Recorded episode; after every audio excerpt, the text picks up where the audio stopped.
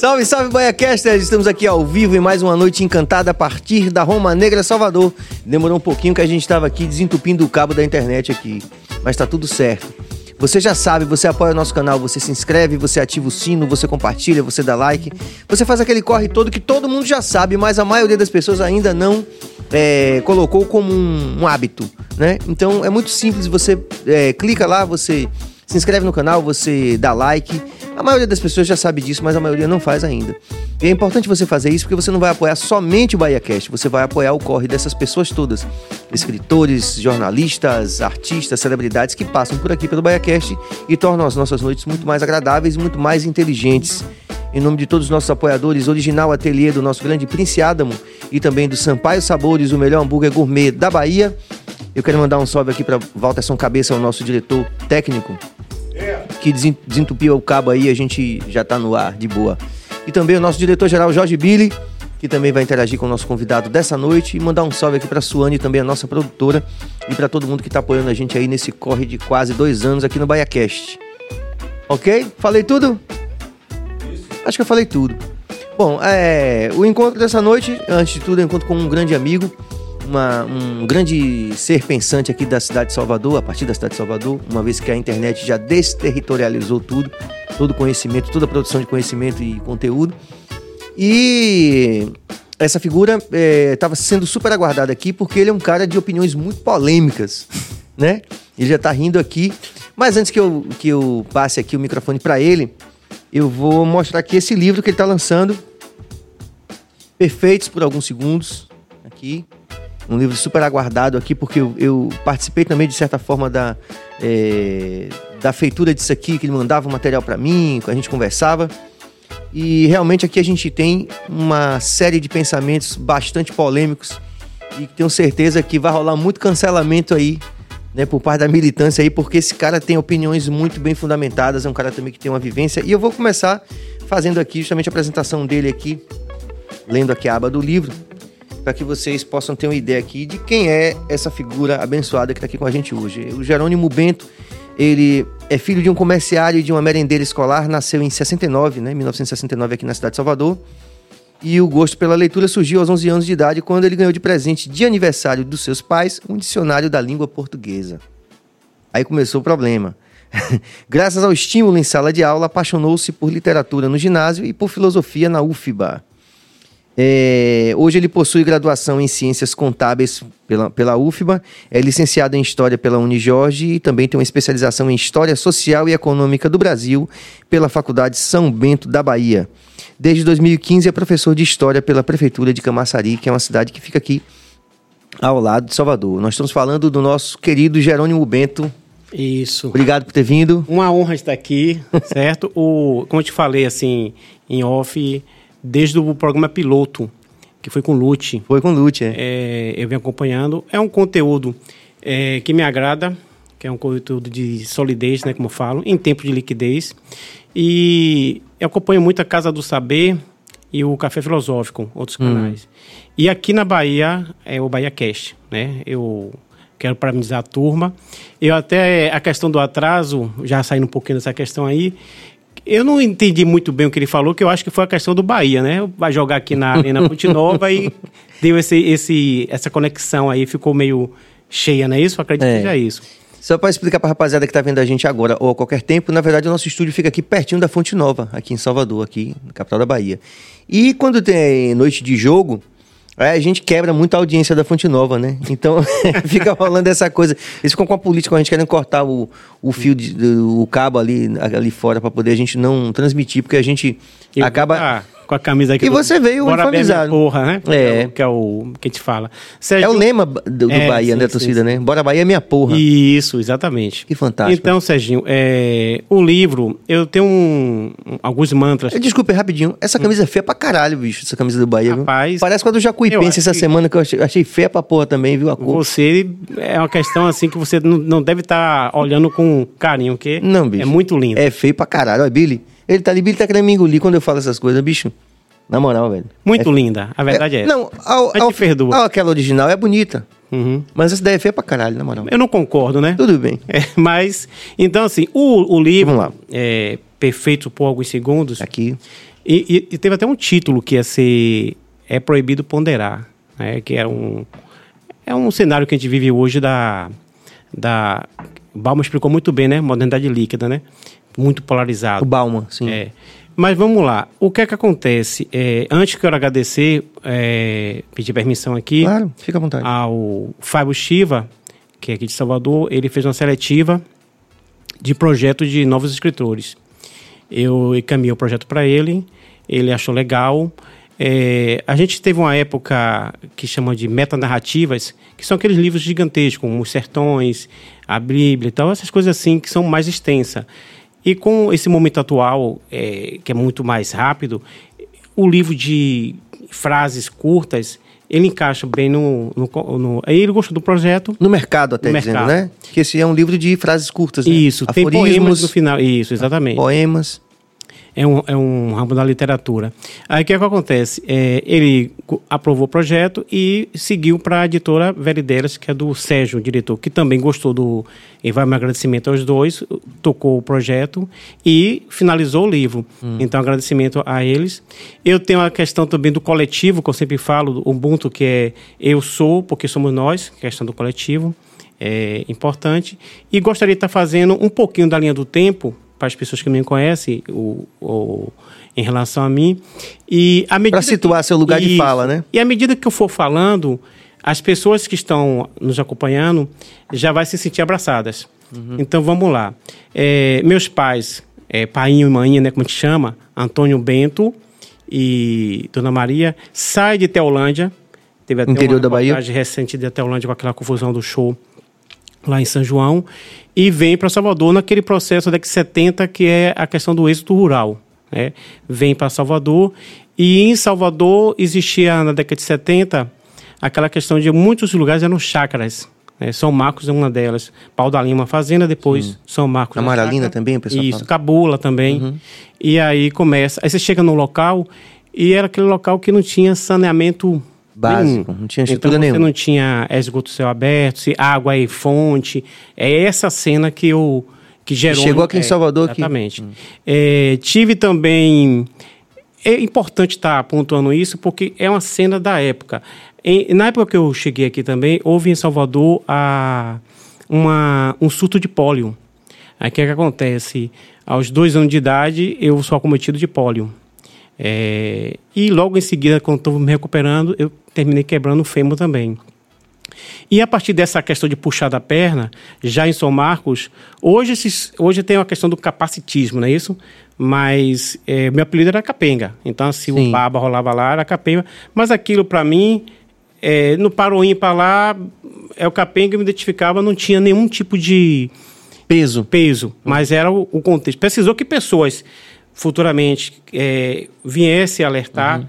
Eu me lembro, inclusive, que a primeira vez que eu é, me toquei em relação à questão do, do capenga, que era bem natural para mim, foi assim, quando eu já estava namorando, que uma, a primeira namorada que eu tive lá na época falou assim, um, um colega passou, e aí falou assim, tá namorando capenga? Rapaz, ela pegou a... Eu, ele me chamava de capenga. Já tinha naturalizado pela vida toda. Então, essa é a primeira parte. E o que, é que acontece? É, meu pai, é, Antônio Bento, ele passa a ser um líder comunitário. Porque aí você vai. Eu, eu vivi muito datilografando, carta para a prefeitura, para começar a ter. A, a, é, asfaltar as ruas, você colocar água encanada que não tinha. Então, eles. Assim, com nesse processo de reivindicação junto ao poder isso, público. Isso. Entendi. Hum. E aí o que, que acontece? Nesse processo, é, eu, que acon- eu me lembro uma coisa muito interessante. Não sei se vocês têm conhecimento aqui.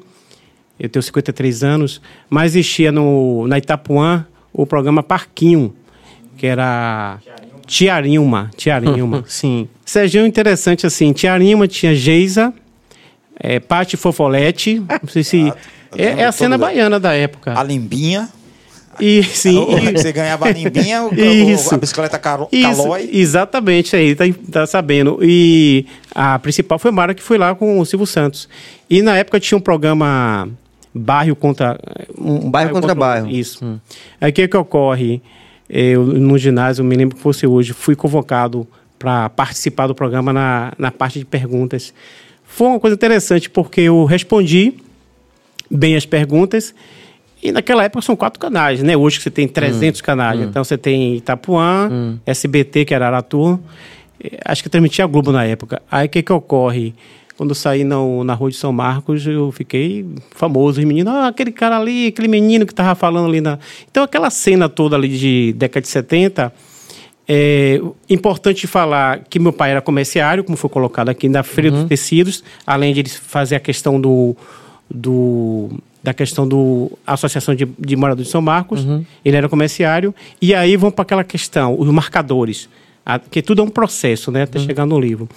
É, a- antes dos 15 anos, então, hoje também tem a questão do trabalho infantil.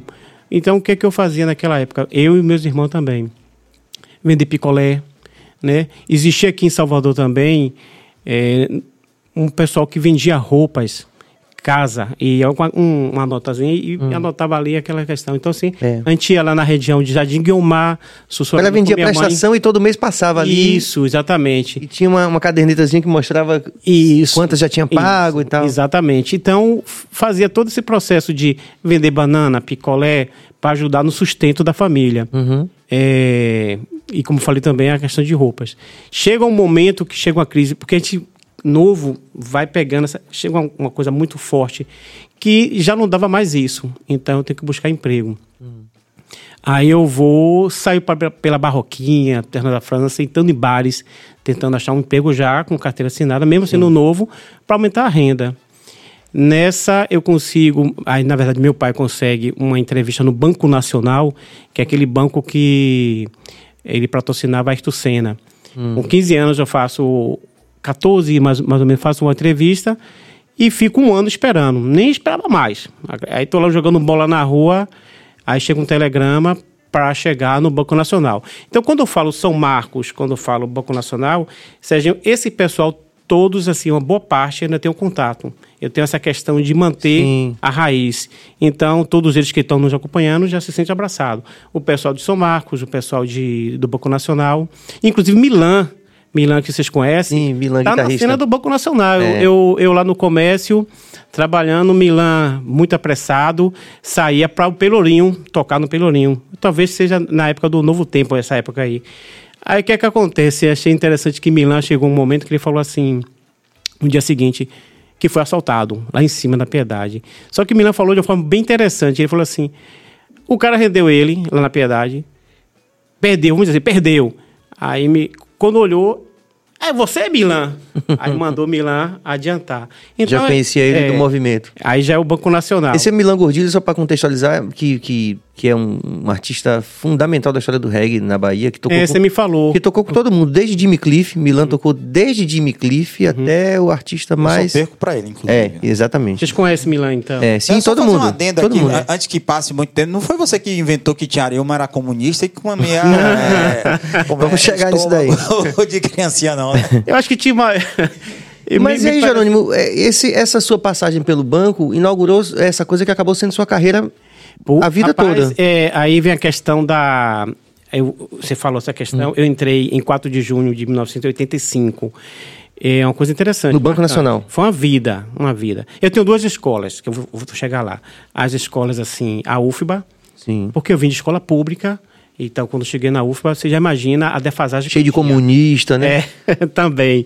E o Banco Nacional, depois virou Unibanco, depois de Itaú. Mas é, Então foi o mesmo banco que você ficou desde os 14 anos. a primeira carteira assinada Caramba. é o Banco Nacional. E Isso é interessante. muito raro, né? É raro e eu acho que nem tudo é coincidência. Aí é a questão de fé. Eu falo muito Deus, é, mas assim, para algumas pessoas é Já, para outras pessoas é Exu, outros são é Buda, Alá, outros não acreditam, mas eu tenho essa questão espiritual. Serginho, observe bem. É, Banco Nacional na Rua Alagoas. Primeiro emprego, meu pai me levou inclusive lá, porque eu não conhecia lá a Pituba. E quando eu me aposentei, que já estou aposentado, por coincidência, eu entrei para aquela porta e foi a mesma porta que Você eu saiu aposentado. Eu não acho que isso seja coincidência. Aí tem uma coisa espiritual, aí é uma questão minha, entendeu? uma- uma- Então. Interpretação sua. É, exatamente. É, 15 anos, boy, e aí as músicas que tocava na década de 80, eu sou boy. Tem uma interação interessante aqui que não pode perder, Jerônimo. Uhum. Guarde o que você está falando aí. Agnaldo Souza de Santana diz: na realidade eram cartões e não cadernetas. Ele tá falando do cara que Ah, vendia roupa ele na... me acompanhava. É. Ele- é, eu e ele me acompanhava. Ele me acompanhava. Isso- E era eu que fazia o caixa, ele tá dizendo. Eu e ele seguia, isso é verdade. Ele Não era assim, contou. é. Rapaz, era uma aventura muito legal. A gente ia nas é, Jardim Guilmar, como eu te falei, Sussarana, muito legal, todos os sábados. Então vamos lá. É, bem lembrado, Aguinaldo. Ele, Você tava ele era falando do, do banco, da história Sim, aí a questão do 15 anos, a música da época Eu Sou Boy, que é do Magazine, se não me engano, Uhum. tocava muito, eu é, internalizei a questão do boy. 15 anos, aí vamos lá. É, começo no banco, com 17 anos, eu vim de escola pública, né? Passei pela aquela pressão toda de escola pública e vou fazer vestibular para ciências contábeis. Na verdade, eu fiz esse vestibular, vou ver como é que funciona. A época tinha cursinho para vestibular. Eu digo, vou ver como é que funciona e depois eu faço um cursinho vestibular. É, O que que acontece? Passei. E interessante que quando eu cheguei no... Já estava no banco, quando eu cheguei no Banco Nacional, janeiro, assim, em fevereiro, dão parabéns. Eu digo, pô, parabéns?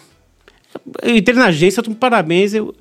Naquela época nem todo mundo é, fazia essa, né, nível superior. Aí chegou... É... Eu disse, meu aniversário é agosto, tem alguma coisa errada. Ou seja, na época, as emissoras de rádio, Itapuã e tal, elas passavam o nome das pessoas que foi aprovada. É verdade, Tanto é no mesmo. jornal, como também divu- as FMs já divulgavam. Meu pai A escutou, lista de- Isso, meu pai escutou e já ligou pro banco. Aí quando chega, foi aquela, aquela festa. Então, assim, Jerônimo chega no. Aí tá no do marcador aqui do livro. Tá. Jerônimo chega no, na UFBA. Meu amigo, no ginásio eu não tive matemática. Poucos professores queriam ir em São Marcos para dar aula de matemática. Então, eu passei sétima série, oitava série sem matemática. Então, o que que acontece? Quando eu cheguei na UFBA, matemática 1, matemática 2, para dar limites, derivadas, integral. Rapaz, o que eu vi aqui, equação, que equação de primeiro grau, que segundo grau, era só uma, uma continha ali daquele processo todo que o professor enchia o quadro. Pense, eu que não tinha base nenhuma. Eu comecei a copiar tudo que o professor falava. A tichinha eu copiava, copiava tudo. Então foi um período muito difícil, assim. Não é que seja difícil, de muito. Eu não tive juventude e não me arrependo, porque eu precisava acordar às 5 horas da manhã em São Marcos. Eu pregava oito transporte coletivo por dia, porque eu tinha que ir à aula de manhã, na Piedade, voltar para Pituba e da Pituba voltar para a noite. Então, é aquela loucura conseguia conciliar porque tinha era seis horas de trabalho, não dava para conciliar. Mas era oito transporte coletivo, então saía cinco da manhã chegava meia-noite. E saía copiando. Graças, assim, a uma coisa assim que a gente não tem muito. Eu consegui pegar no ginásio os livros que tinham lá guardados em casa e comecei a estudar e dar reforço escolar. E com isso, sem precisar, tinha esse dom, e aí consegui. Eu passei, fui o último colocado, inclusive. Na época, eu fiquei até com vergonha, o pessoal perguntando, pô, na, quando você chega lá, o menino do Nobel e tal. Cara, só, Qual foi a sua colocação? Eu, porra, e como é que eu faço? Aí ficava. Mas depois, aí veio o esforço, né? Aquela questão toda. Claro, nunca é sozinho. Tem a família dando Hum. suporte. Já não pode dizer que eu somente consegui. Eu me esforcei, mas, tem todo o coletivo envolvido. Mas você veio de, de uma realidade onde a, a grande maioria das pessoas não teve acesso a isso. E até hoje, Uhum. mesmo considerando todos os avanços, a- o nível superior no Brasil ainda é para uma, popu- uma, uma fatia da população bem pequena, Sim. comparativamente. Aí o que, que acontece? Com certeza. É por isso que lá na frente pode estar falando a questão das políticas públicas afirmativas que Sim. são necessárias. É porque tem muitas pessoas que falam assim: ah, eu consegui, então por que você não consegue? Uma coisa não justifica a outra. O Estado ele não, ele tem ele não pode ser da forma que era. É, muitas pessoas ficaram no meio do caminho porque não tinha condição realmente. É, e eu tinha uma família que também ajudava. E aí, com, esse, com isso, o professor Ubirajara, que está aqui no. Eu citei. Por que eu citei? Professor de introdução à filosofia. Serginho, é, como eu fui, não tive matemática no ginásio e eu fiz curso técnico de contabilidade, que existia na época no Teixeira de Freitas, eu não tinha base de matemática. Então foi difícil para mim. Quem me aprovou mais na UFP, eu acredito que foi a redação. Redação era bom. Que, Porque você gostava das ideias. que tem aquela questão que fala aqui também do livro, que é um marcador, que meus pais me deu o dicionário de língua portuguesa, que realmente foi um diferente, mudou. A- até a quinta série eu não gostava de estudar. Com o dicionário eu passei a ler as- os textos de português e a passei a- entender, por exemplo, eh, dificuldade. Aí estava escrito a diversidade. Aí eu no, eu no dicionário, diversidade, o que é diversidade? Ia no dicionário, a dificuldade. Então você vai enriquecendo o vocabulário. Então aquele marcador dos meus pais dar um dicionário foi importantíssimo para, pelo hábito da leitura. E esse professor Birajara, ele entrou na sala assim, Serginho, marcou muito que ele entrou assim. Matemática não existe. Eu digo, E você estudou matemática. e eu tive uma dificuldade no vestibular de matemática. Eu digo, como é que matemática não existe? Aí ele fala assim: vocês já encontraram na natureza um triângulo, um círculo, um quadrado, cavaram? Aí ele tinha- e- cavou essas coisas assim. É, eu ficava assim pensando, mas na verdade, o que, que ele queria dizer ali? A questão do mundo real e o mundo da lógica. Matemática é abstração. Não é que não exista, mas é lógica. É, tem até um paradoxo é, do arqueiro e da flecha. Não sei se eu explicar aqui, que, que é o que dá sentido à reta numérica. Que ele passou para a gente e foi interessante entender aquilo ali. Isso marcou para mim, esta filosofia. Que é o seguinte. E a partir daí você começou a se dedicar a isso também. É porque, é, exatamente, o que acontece com a filosofia? Eu tenho aqui um- uma flecha. Vou tentar explicar o que ele quis dizer. Eu, se eu lançar essa flecha aqui, tem o alvo que é Bill. Bill tá ali no. que é o alvo. Porra, logo Billy. É. Aí a- o debate é o seguinte: vai acertar em Bill ou não? Aí você tem dois caras debatendo. No mundo real, ele vai se dar mal. E no mundo da lógica, aí ele traçou lá pra gente. Tem um ponto de partida, que é onde estou aqui, e tem um ponto de chegada. Então, para chegar até Bill, ele tem que passar pela metade do caminho. Aí você tem lá o ponto zero da reta, que é a metade do caminho. Coisa interessante, questão de lógica, né? Metade do caminho. Ora, para chegar, também tem que passar pela metade da metade do caminho. Sacou? A- a- O que está surgindo aí, os intervalos da reta numérica, a, pro- a progressão geométrica. Então, assim, claro que chega, mas na lógica dele, a flecha teria, estaria passando pela metade da metade da metade de infinitos caminhos. Então, isso me causou, assim, mexeu um comigo impacto muito grande. mexeu comigo. Professor Birajara, lá da UFBA. E você segue em frente. É, nessa vida minha de sempre inquietação, buscar alguma coisa, coloquei escritório de contabilidade, coloquei agente de turismo e foi seguindo na vida. Quando foi encerrando assim a carreira de bancário, aí vai já chegar já nos marcadores. Já falei do, do, do dicionário e do professor Birajara. Eu digo, vou fazer licenciatura em História.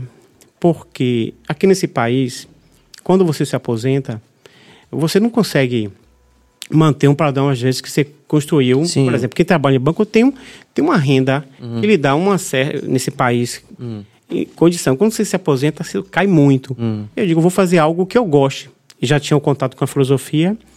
E eu vou fazer história também. Eu fiz licenciatura em história na Unijorge. Lá teve um professor também muito bom, é, Giuseppe, que trouxe. Aí ele trouxe a literatura, é, Vitor Hugo, Os Miseráveis e tal. Então você percebe que essas coisas vai te. Né, os russos também, Quem Me Castigo, e tudo isso vai trazendo para você. Dostoiévski. É, exatamente. Aí fui seguindo. é chato pra caralho esse livro. É. É. Ah, eu, por exemplo, aí que aconte... eu gosto, né? Aí que, que acontece? Mas é chato pra caralho, mas vai lá. Aí que, que acontece? E aí eu faço o concurso na Prefeitura de Camaçari, aonde hoje eu dou aula de professor de História. Quer dizer, na verdade, é uma coisa interessante, a filosofia me procura. Eu não tive tempo de fazer ainda a academia de filosofia. Então, Bora fazer, eu tô pensando em fazer também. vamos fazer. Graduação. podem fazer, porque assim, eu, tenho, eu gosto da filosofia, sou curioso. Então, hoje a internet traz muito material de filosofia e você vai ali fazendo um estudo em casa mesmo. Por incrível que pareça, para você ver que as coisas. Eu, em 2015, entrei na Prefeitura de Camaçari, eh, em Tomás Camilo, que aí, é como eu falei, já vai um abraço para a turma de Tomás Camilo lá, professores e alunos. O que é que acontece? Filosofia. As pessoas pensam que eu, que eu sou eh, formado em filosofia, porque quando fecha a grade, aí já tem um professor de história lá, não, você vai ensinar filosofia. Como é ensinar filosofia na escola pública hoje no Brasil? Numa perif... Olhe, numa num bairro periférico de uma cidade é, socialmente tão marcada quanto Boa Camaçari? pergunta. Boa pergunta. Foi bom você fazer essa pergunta, Serginho. Porque depois vai chegar nos temas polêmicos. Mas foi- essa pergunta foi boa. Porque, assim, eu não posso chegar no Fundamental 2, que é o que eu ensino, ou no EJA também, eu ensino EJA, Educação de Jovens e Adultos, e trazer... As interações daqui a pouco estão rolando aí, daqui a pouco vão, vão chegar. Vamos, fa- vamos comentar. Continue. Então, vamos lá. É, O que que acontece? Chegar no Fundamental 2 e chegar falando de ceticismo, empirismo, essas coisas assim, muito técnica, como o Bill falou, aquela linguagem acadêmica. Sim. No Fundamental 2. O que é que eu faço? É, eu trago Diógenes. Não sei se vocês conhecem a história de Diógenes. É, Fundador da escola cínica, né? é, o Diógenes tem uma história assim, muito interessante. Tem três histórias que eu trago para os meninos e eles gostam. É, inclusive o personagem Chaves, que mora dentro de um barril, não sei se vocês, vocês sabem disso, Uhum. é inspirado em Diógenes. Diógenes morava dentro de um barril. E aí, cara, você sabia disso? O personagem, Você que é fã de Chaves? Ó, O Eja aí presente aí. ó. É. É. Eja, Eja, quando eu comecei a dar aula, a gente conhecia como ejaculação precoce. Não sei se ainda. não sei se o. Você gosta da resenha. É, Ana- Edith, é, o pessoal que está interagindo aí, eu, na hora que eu estava conversando, terminando falando, mas meu irmão Aguinaldo, professor Ana Edith, sensacional. Pensa em uma pessoa que, é, na, ela, na comunidade lá do EJA, então, assim, ela tem uma interação muito boa, excelente profissional. E é minha parceira lá, minha colega lá no. E amiga também lá no, no EJA. Então, o que acontece? Diógenes. Diógenes, vamos lá. É, a questão de ele morar no barril era. É porque o filosofia trabalha com ilustração. É o desapego a bens materiais. Ele queria mostrar que ele conseguia viver dentro de um barril e não precisava de uma mansão, de uma casa, que ele conseguiria morar dentro de um barril. É, eu vou aprofundar muito, mas a ideia principal é o desapego a bens materiais. Eu levo para as crianças e trago Chaves. Digo, vocês sabiam que Chaves é, é Diógenes da filosofia? Vou mediano com ele. Fazendo essa. Se eu vou falar da questão. Tem uma história de Diógenes que ele encontra é, o maior. O maior imperador da época, que é Alexandre o Grande, tem esse, esse lance. Tá na praia, é interessante isso. Tá na praia. E Diógenes não tinha pego a questões de títulos. Aí ele pouco importava se fosse Neymar, se fosse o presidente Lula, quem fosse, para ele tanto faz. Ele tá na praia tomando um sol, chega o Alexandre o Grande e fala: Diógenes, eu estou resumindo aqui, viu, pessoal? Porque é claro que tem mais coisas. Diógenes, é, o que, que você precisa? Peça o que você quiser. Eu sou te seu fã, eu vou te dar. É, vou te dar. E Sou Alexandre o Grande. Só que ele estava tomando banho de sol. Quando Alexandre estava em pé, projetou a sombra em cima dele. Aí ele disse: Por favor, devolva-me meu sol. Sai da frente do Sai sol. da frente do sol. Foi isso que ele pediu. Claro que o que ele quis mostrar aí, ele quis mostrar apenas que a questão de. Aí eu falo para as crianças: você vão chegar aqui na escola, não vai tratar bem só o diretor. Você tem um porteiro ali, você tem a menina da, da, da Copa. Aliás, minha, minha mãe foi merendeira. Eu ia para a escola lá, eh, final de semana, ajudar ela, porque era na Mansão do Caminho, de Divaldo Franco. Escola Jesus Cristo. Então, às vezes no sábado não tinha lá. Por quê? Era na época que. Minha casa também tinha piso vermelho. É, e na época passava cera pi- Passava cera e óleo de peroba nas cadeiras. E tinha que tirar os riscos da parede. Para segunda-feira, a sala tá bonita. Tá toda limpinha. O que é que acontece? Aí eu falo para eles a questão do Diógenes e a outra história de Diógenes é a da lanterna que ele é provocativo. Ele anda com a lanterna dia e noite com a lanterna acesa. Para que você está com a lanterna acesa de dia? Não tem efeito nenhum. Mas era para provocar as pessoas. Alguém perguntava, Diógenes, você é louco, maluco com a lanterna? Aí ele vinha com a refutação. Eu estou à procura de um homem honesto. Ele, ele dizer o seguinte: estou procurando um homem. Não existe homem honesto, 100% honesto.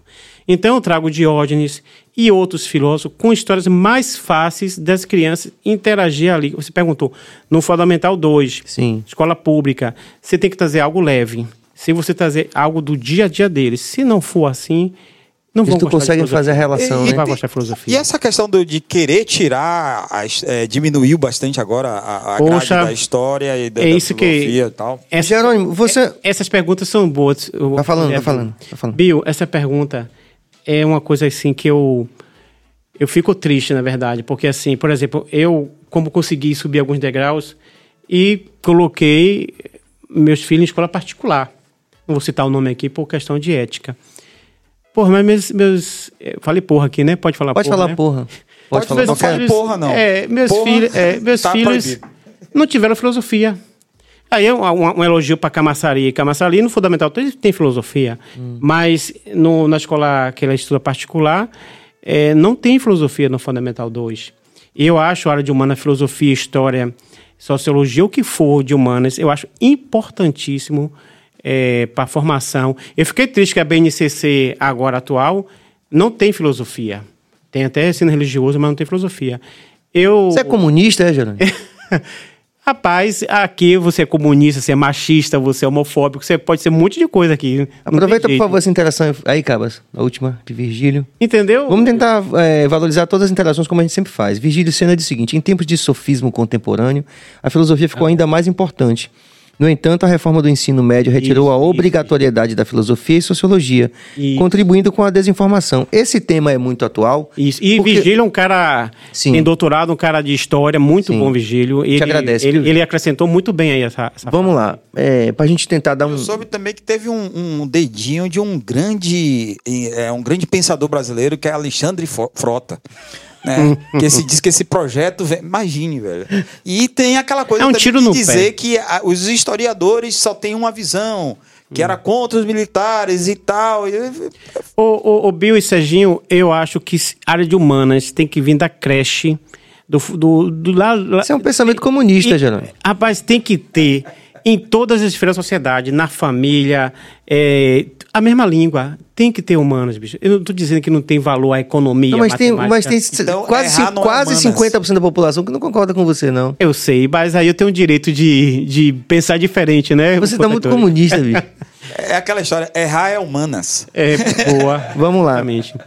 Eu queria começar a gente, a gente falar um pouco mais diretamente do, desses, Do temas- livro, desses porque- temas polêmicos, né? É, polêmicos. Porque você está falando, por exemplo, de um, remontando sua história e É. dando alguns exemplos, falando de Diógenes e tal, mas são temas, curiosamente, muito atuais, né? Isso, tem isso, dividido a, a população, gerado aí tantas Filosofia situações. É. é, realmente. É, isso é, você sai conversa de comunista. O que É, interessa tem- mesmo é fazer curso técnico. E, e- Vocês têm que formar curso técnico, acabou e não tem que. É, você tem algum. Assim, eu li parcialmente, estou ainda no processo da leitura. é, tem temas aí que não ficou no livro, eu coloco no meu Insta. Sim. Mas eu Cadê o Insta dele, Cabas? É, O Bote aí de Gero, Gero.oni, meu apelido de infância, né? Bem capitalista, inclusive. É, Oni, One, mi- ah, o ano de nascimento, e algumas pessoas brincaram que 169, né? Na sacanagem, né? O Oni é em inglês. Fazendo sacanagem. Exatamente, 169. Pá, pá. Mas assim, você toca em temas assim interessantes, é, que apesar dessa sua é, é, postura claramente comunista, Sim, sim, sim. você toca em temas que muitas vezes não são não são tão democratas assim, não são tão de esquerda assim. Você fala, por exemplo, Hum. é, uma das frases que você fala que eu acho que eu eu, eu Eu acho que eu sei qual que você quer falar. É, pá, peraí, rapidinho. Eu quero mostrar pra rapaziada aqui. Esse, esse é meu, gente. Eu trouxe esse daqui por duas razões. Primeiro, porque tá autografado aqui. Uhum. E segundo, porque eu fiz algumas anotações que eu queria perguntar a ele. Por exemplo, você fala assim, por exemplo, que de perto, eu tô até lendo aqui, achei a página. De perto, ninguém é 100% de esquerda. O que, é que você quer dizer com isso? Pronto. Essa frase. Tem aquela frase, né? De perto ninguém é normal, né? Hum. Acho que é Caetano Veloso que fala, não me lembro quem que fala. De perto ninguém é normal. É, inspirada nela. Porque assim, Serginho, o que é que acontece? Eu não gosto muito de idealismo. É, a questão, o excesso, o purismo excessivo. Então, assim, eu sou progressista, eu sou. Eu voto sempre na esquerda. Não tem como, né? Lei Maria da Penha, cotas raciais. Não tem como você fugir da- dos benefícios que a esquerda trouxe para esse país. Principalmente um país que tem desigualdade eh, social extrema. Mas eu não gosto muito eh, daquela coisa excessiva de. Vamos lá. Eu, eu tenho contato com pessoas que são de esquerdas. O, quando eu, eu trabalho com a vida como ela é. E me surpreende, eu sou muito observador, e me surpreende, isso aí é uma questão que eu estou falando da vida como ela é. Então, eu via muitas pessoas eh, exaltando uma coisa assim, muito paixão, porque eu sou isso, sou aquilo. Aquela questão de dizer que sou bom, né? Tem muito isso, assim, algumas pessoas esquerda, dizer que eu sou bom, eu sou o cara. E eu gosto de pontuar. Então, assim, volto a dizer, sempre meu voto. é, Quando eu falo sempre, porque assim, eu, eu entendo que as, as questões sociais elas estão mais alinhadas com o pensamento de esquerda. É uma questão de pensamento Sim. meu. Mas encontrar pessoas militantes de esquerda com atitudes bolsonaristas, com atitude to- totalitarista, né? Totalitarista, Totalitaristas. é, com a- pegou um pouquinho com atitudes machistas assim, muito forte, me chama atenção. E racistas, né? Existe. Exi- Racistas. existe uma crítica muito Existe. grande com o governo Lula. Não sei se eu expliquei sobre as questões raciais, né? Aí ele tá fazendo essa reparação, mas as- a- a- de 2000, ca- 2000, sei lá, 2014 pra lá, a gente não via no, no- no governo de Dilma. a gente Hoje está mais sinalizado, né? É porque, assim, exatamente. É, eu acho, eu- é é uma questão minha, eu sou muito cético em relação ao ser humano. Não é que não acho que tem pessoas boas, eu acho que tem. Mas não tem pessoas perfeitas. Por isso que eu falo, é, perfeito por alguns segundos. Então, assim, bicho, eu acho muito mais fácil você encontrar pessoas 100% de direita do que 100% de esquerda. Mas é minha visão, meio é, é, Thomas Hobbes, meio Ma- é, Maquiavel, é, é uma visão minha particular. Então, assim, o que, que acontece? Explicando o que você falou do 100% de esquerda, eu não consigo ver uma pessoa 100% de esquerda baseada nos dogmas, nas coisas que eles, que eles plantam, entendeu? Não sei É, se expliquei bem para Por isso que você teve vontade de botar o título do livro É, é Proibido Ponderar? Ou, é, ou- Sim, é, e poderia ser. Eu trabalho com ambivalências, contradições humanas. Serginho, entenda bem, quando eu falo isso, entenda, meu objetivo é. Eu também estou incluso nisso aí. Porque por muitas vezes eu sou machista, por muitas vezes eu sou tirano, mas eu tenho que fazer reflexão, entendeu? Então, assim, uma coisa que eu tentar no livro também. É, quando que eu falo, não, não, não me venha, não me venha com muito amor, muita coisa assim, que eu sou o cara, idealismo, essa coisa que o idealismo, o purismo demais, levou ao nazismo. Você sabe que a ideia de uma raça ariana, pura, aquela coisa excessiva, deu no que deu, né? Então, assim, menos. Menos, não é tudo isso não. Então, o que, é que acontece? A gente tem É muito. proibido ponderar no Brasil hoje? Sim, sim. É proibido ponderar. Você acha que, por exemplo, Djamila... É, porque Djamila é, vem, tem toda a história dela, né? Enfim. E- mas ela foi uma pessoa que teve acesso à educação formal num nível que dificilmente é, a, a maior parte da militância vai conseguir chegar, né? Então ela teve acesso a um mundo, entre aspas, branco. E ela é muitas vezes criticada por isso. É, Serginho, Esse ponderar de Djamila, esse ponderar seu, assim. Você, você, no dia a dia, você, você recebe muita crítica em relação a Eu isso? trabalho muito com Aristóteles, que a virtude está no meio. Não é você ficar no meio parado. É você ir lá no extremo esquerdo, no extremo direito, onde for, ir lá e a partir de você ouvir o contexto, as partes, tomar a decisão. Mas não pode fazer isso no Brasil hoje. É, a polarização. Mas Tem gente que acha, por exemplo, que a gente, que a gente é bolsonarista aqui, Biacast. Você acha, você acha que a gente é Serginho, tão bolsonarista? Eu acho que, na verdade, a polarização sempre existiu. Eu penso assim. A questão da internet é que potencializou. Mas a questão que eu estou te falando do, da virtude estar no meio e a questão de Djamila Ribeiro é o seguinte. Eu, por exemplo, quando fiz história, eh, a grade era só eh, livros de esquerda. Mas eh, é uma questão minha. Eu acho que eu deveria. Eu acho que a arte da guerra fala com, essa, teu, com esse teu inimigo. Então, assim, eu acho que deve ler Adam Smith e o Capital de Marx. Você tem que ver as duas coisas. Eu penso assim.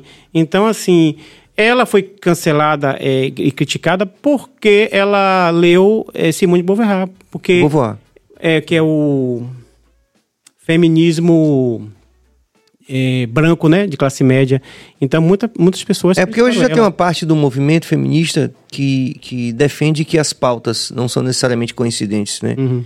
E aí se justifica a partir dessa perspectiva um feminismo negro. Sim, sim. né? Que eu acho que cabe, tem espaço. Porque, assim, realmente tinha demandas que não eram atendidas. Então, Serginho, é, essa questão... Mas você acha que, por exemplo, independente de você ser um militante de esquerda, você tem que ler Simone de Beauvoir ou Aristóteles? Eu acho ou- que sim. Ou até o Adam Smith, eu tava com vontade de. sim. Eu não tava com medo de chamar esse nome tipo Voldemort, Adam Smith. É, eu gosto de ler tudo. Aquele que não pronunciou o nome. É, eu tenho que saber como meu, meu inimigo pensa e trabalha. Então, eu acho que tem que ler. A pessoa tem que ler e ter essa informação. É por isso que você tem a arte da guerra. Você tem que conhecer seu Então você inimigo. gosta de Jordan Peterson, por exemplo, também. É, Como eu falei você, ter, ter a leitura, ter o conhecimento, não vai Sim, mudar. se a minha- você gosta- É, tá, entendi. exatamente, vai mudar nada. Aí o que é que acontece, Serginho? Mas você pode, por exemplo, concordar. Por exemplo, Você concorda com, com o Luiz Felipe Pondé? Você não acha que o Luiz Felipe Pondé. É, Pondé tem algumas coisas da parte de filosofia que eu gosto dele. É, por exemplo, aí eu vou para a questão, quando ele fala assim, é, as mulheres, isso é de forma geral, é, não aguenta a sensibilidade masculina até a terceira página. Mas aí, o que é que acontece? De forma geral, eu, tendo um livro também, eu coloquei, é, homem, mulher quando está é, ela desabafa. Mulher desabafa. Quando o homem vai desabafar, não é desabafo. Ah, tá se lamentando. Então, assim, ah, mas tudo é um imaginário envolvido nisso. Serginho, assim, tem dentro desse livro aqui, é, são caminhos para o debate. Hum. Caminho para o debate. Ou para o cancelamento. É, para o cancelamento também.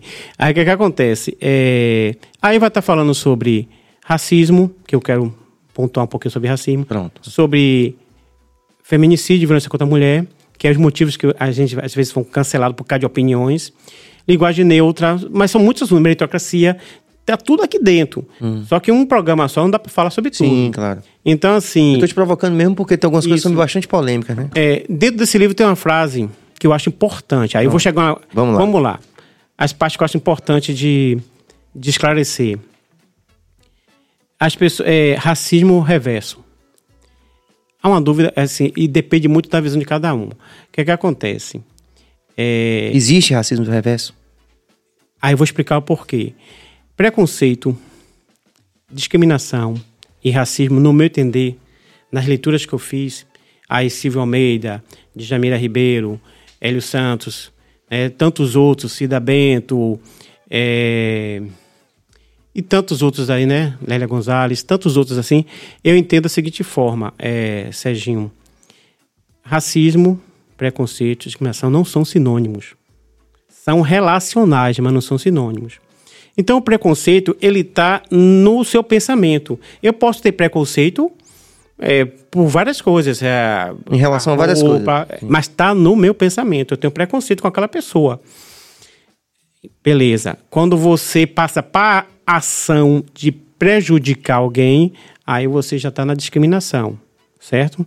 O racismo, ele é a parte, ele não é, ele não é colocado quando um branco, ele é vítima, é, um negro chega para o branco e diz, ah, você é palmito, Parmalate, ou, parmalate branco azedo, você, branca encardida. Pô, branca assim. encardida tem também? Isso, tem. Tem até um lance... É, aí tá na, na, na parte da ofensa. Aí é ofensa. Por que não é racismo? Serginho, é, escravidão, é, qualquer um que for no site do Planalto vai estar lá é, o artigo, né? Quando o Princesa Isabel acaba com a escravidão. Então, ela existiu por 300 anos. Então, o racismo é um sistema de opressão. O que, é que acontece? Aí eu vou chegar à, à, parte que eu gosto de falar da questão do racismo. É, e observe bem: preconceito está no pensamento, discriminação na, na sua ação, e o racismo é um sistema de opressão que foi 300 anos e continua até hoje. Vamos lá. Vou dar algum exemplo assim. Por exemplo, quando passa que acaba com a escravidão, na lei, né? Porque a escravidão ainda continua, várias coisas continuam. O que, é que acontece? O Estado brasileiro, ele tem aquela política do branqueamento, tem aquelas teorias do davismo social, né? tem a eugenia, todas essas coisas que estão tá acontecendo na época, e o branqueamento da população. Rapaz, observe bem, estado máximo, estado máximo é, para os imigrantes vir para aqui. É, eu digo assim, tem outras pessoas também que falam, já tinha leitura sobre isso, seriam as políticas afirmativas, as primeiras cotas, né, é, para os imigrantes, porque eles têm todos os benefícios. Alemães, italianos, isso, japoneses. Todos os benefícios. Quer dizer, você tem um estado máximo né, para os imigrantes, e você tem um Estado que não existe mínimo para as pessoas que, que, que foram escravizadas. Então, elas são colocadas de lado. Isso é um absurdo. Você tem um contingente de pessoas aqui que não são poucas, que existia na época, e você simplesmente. Aí está mostrando o racismo. Uma população que é a supremacia né, branca, e, e você sabe que a questão da raça é uma invenção colonial, né? a questão científica não existe raça, mas você sabe que eles usaram o conceito social para escravizar as pessoas. Aí você tem aqui um Estado máximo, dando todos os benefícios para os imigrantes. Dando cotas. Para os Isso, cotas, vamos dizer assim, cotas. E agora lhe digo, é, os bisnetos, tataranetos desse pessoal são contra a reparação, as cotas raciais. é isso que precisa ser dito. Vocês estiveram lá e aquela população ela ficou à margem. Então, assim, é importante dizer isso. É importante dizer o seguinte: as pessoas falam assim, Serginho. Ah, porque. Isso me irrita, né? Ah, porque. Me irrita assim, porque incomoda.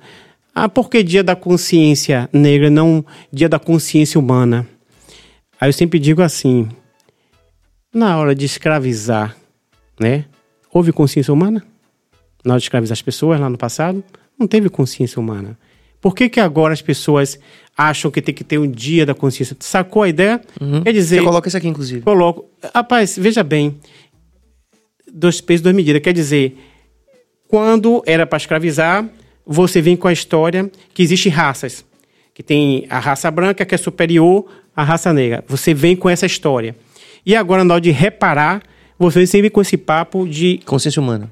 É, é, é consciência humana, uma raça só, homem sapiens, é, todo mundo é uma raça só. Sacou que não encaixa essa questão?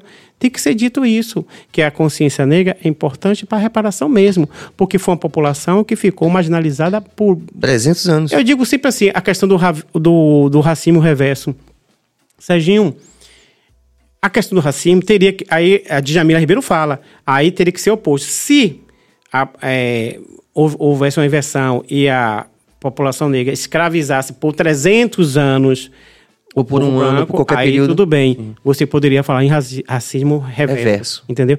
É uma questão só que está explicada. A questão, por isso que não se aceita quando chama de, de é, Parmalat, vai para a questão da ofensa, da injúria. Inclusive, tem jurisprudência, Serginho, de uma, uma pessoa no sul do país que ela pegou um áudio da empregada doméstica. Quer dizer, tem, vai processar. O que vai dar, não sei. Mas assim, a empregada doméstica chamou ela de banca encardida. Mandou o áudio errado. Era para mandar Sim. para alguém dela e foi para a Sim, pra branca encardida, no Branca caso. encardida. Aí ela se achou por direito de processar por Sim. Hum. ofensa, mas não por racismo. Entendeu, Serginho? Entendi. Isso precisa ser dito, entendeu? A questão do que a gente fala do racismo reverso.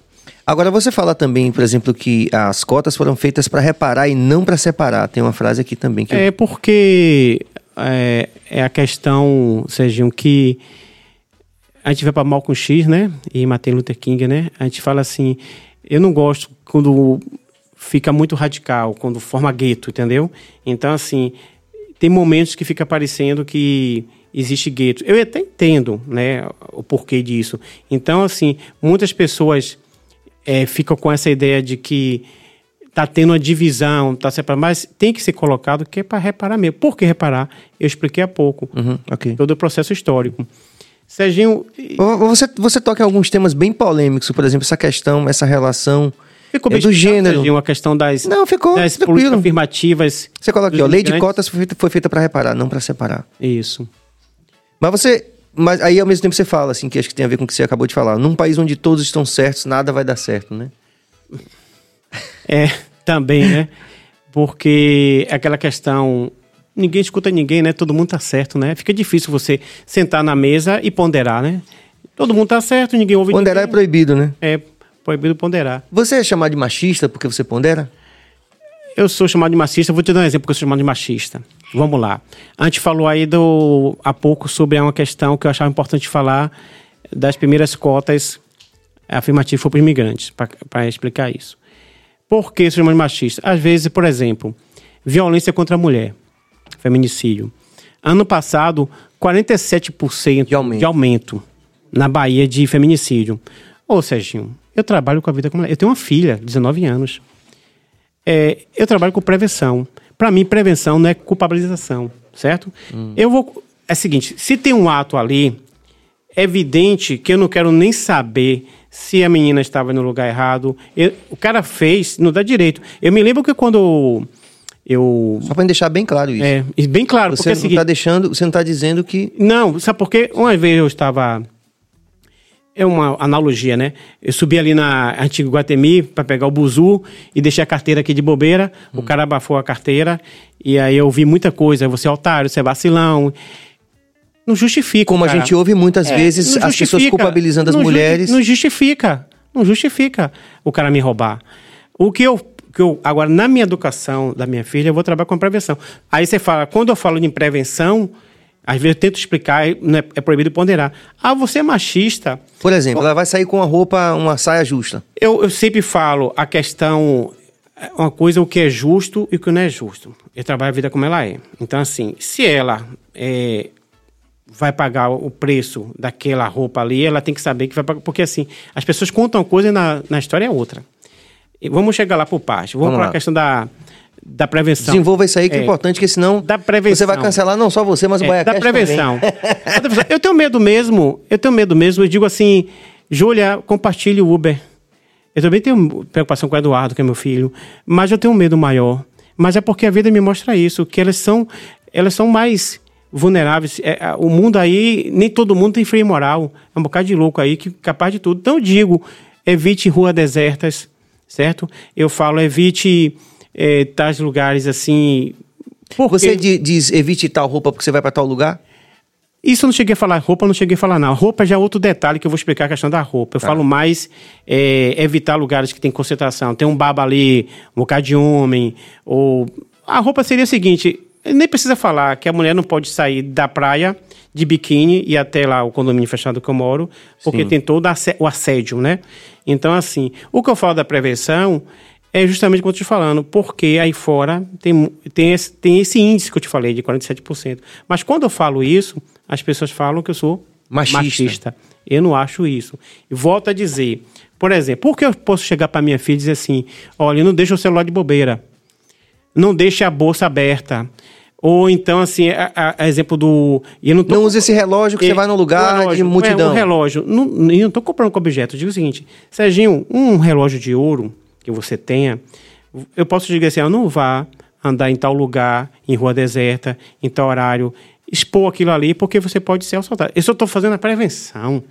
Porque quando eu falo isso, não machuca, não magoa. Quando eu falo para ter cuidado com a bolsa, para ter cuidado com, com o celular, Com o relógio. não, não magoa. Agora, quando eu falo, olha, cuidado, vamos. Eu nu- nunca falei em relação à roupa, porque a roupa é outra parte que eu vou falar. Mas em, em horários de chegada, quando eu falo isso, por que, que eu sou machista em falar isso? Serginho, eu falo o seguinte: é, teve até um grupo de WhatsApp que aconteceu um lance assim, aí as pessoas, naquele momento ali, não me, é como eu falei, não me importa, eu não vou perguntar que roupa ela estava, onde ela estava, porque o cara cometeu um. Ele que tem que se dar mal. Mas na educação da minha filha eu vou trabalhar com prevenção. Deu para entender essa questão de prevenção? É diferente de você culpar a pessoa? Eu não, Não, tô pra mim tá tranquilo. Eu tô tá falando. tranquilo. Eu tô pedindo que você seja claro aí pra poder. as Deixa eu fazer uma perguntinha aqui, por exemplo. O que- de que que a gente tá É, falando? É, E exato. tem um outro detalhe em- relação à questão da roupa que você falou, da descrição. O que eu falo é da vida como ela é. Eu vou explicar o porquê que às vezes eu digo, você quer pagar esse preço? É, a menina, antes de você falar, Bill, a menina, a menina, a Sheila Mello, a Sheila Mello, 2020 Sheila Mello, ela, ela colocou uma frase que bombou na internet na época. É, seja inconsequente e pague por isso. É, tem todo o contexto da frase, né? Esse recorte. Certo. Tem todo o contexto. Sim, seja inconsequente, você vai lá, você faz isso e pague por isso. Agora, pagar o quê? Que preço? Eu, não, é, eu entendo que ela colocou o contexto dela, mas eu com minha filha não vou falar isso. Porque esse pague por isso pode ser muito caro. Entendeu, Serginho? Mas fale, Bill, você ia perguntar. Então, é, vamos lá. É, do seu ponto de vista, né, nós temos grupos que já. Que, são- nós temos grupos que são bem. é, como é que se diz? Perseguidos. Quer, quer, quer, quer, quer ler, Sérgio? E depois eu vou falar. É. Laiane Lemos diz o seguinte: a mulher tem liberdade para fazer e vestir o que quiser, mas a prevenção é importante demais, pois infelizmente na vida real as mulheres estão mais vulneráveis. Sim, tem um, um interessante a Lani colocar aí. Obrigado, Laiane. É, e eu vou colocar, do gancho dela, eu vou colocar uma outra coisa que tem a ver com a questão da roupa que você falou. Fale, Bill. Sim, vamos lá. A gente sabe que existem grupos, certo? Que, por coincidência ou, sei lá, ou, ou tristeza, são maioria, certo? Você acredita que tem mais negros, você acredita, não, existem mais negros no Brasil do que brancos. Exi- eh, a quantidade de mulheres também é bastante, bastante grande. Agora, as representações das mulheres e dos negros Não são equita- equi- exatamente. Você não há, Equitativas, você- né, no exatamente. poder. É uma luta, é uma luta. Você acredita que eh, não existe racismo reverso, mas você acha que existe racismo dentro dessas é, desses grupos, tanto de mulher, é, machismo, mulher com mulher, é, racismo. Eu, eu tenho uma frase sobre negro. isso que eu acho que é pior do que a luta de classes é a luta, a luta entre dentro do próprio movimento. Existe realmente. Eu acho pior do que a luta de classes. A, que é a, a, a periferia com. Sim. Eu, eu acho quando o pobre é, é contra o pobre, o escravo é contra o escravo. Em si, o trabalho. o, a questão de gênero, por exemplo, a mulher contra É, a mulher. A mulher contra a mulher, eu acho existe isso aí. E é preocupante. Eu, eu acho que a mulher. Curioso demais isso, né? Eu acho que a mulher, inclusive, principalmente na questão da mulher, por exemplo, é, é muito estimulada a competição feminina, a rivalidade feminina. Isso vem da mitologia. A mitologia, que é um outro. Porque tem muitos assuntos polêmicos.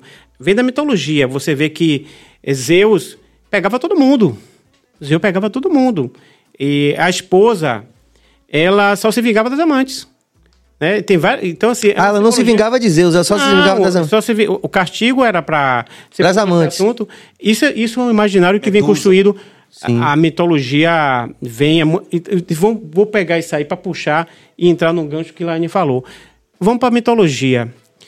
Amigo, é, a competição feminina, a rivalidade feminina, é, ciúmes, invejas e todo o patriarcado criou vem da mitologia e está nas novelas hoje. Por isso que é difícil mudar a vida como ela é. Vamos lá. Medusa. É, todo mundo conhece Medusa como a, a mulher de. Com a cabeça de serpente. O monstro. Sim. O monstro. Mas a história dela não é toda contada. Medusa, ela era virgem e não era um- esse monstro todo que o pessoal passa.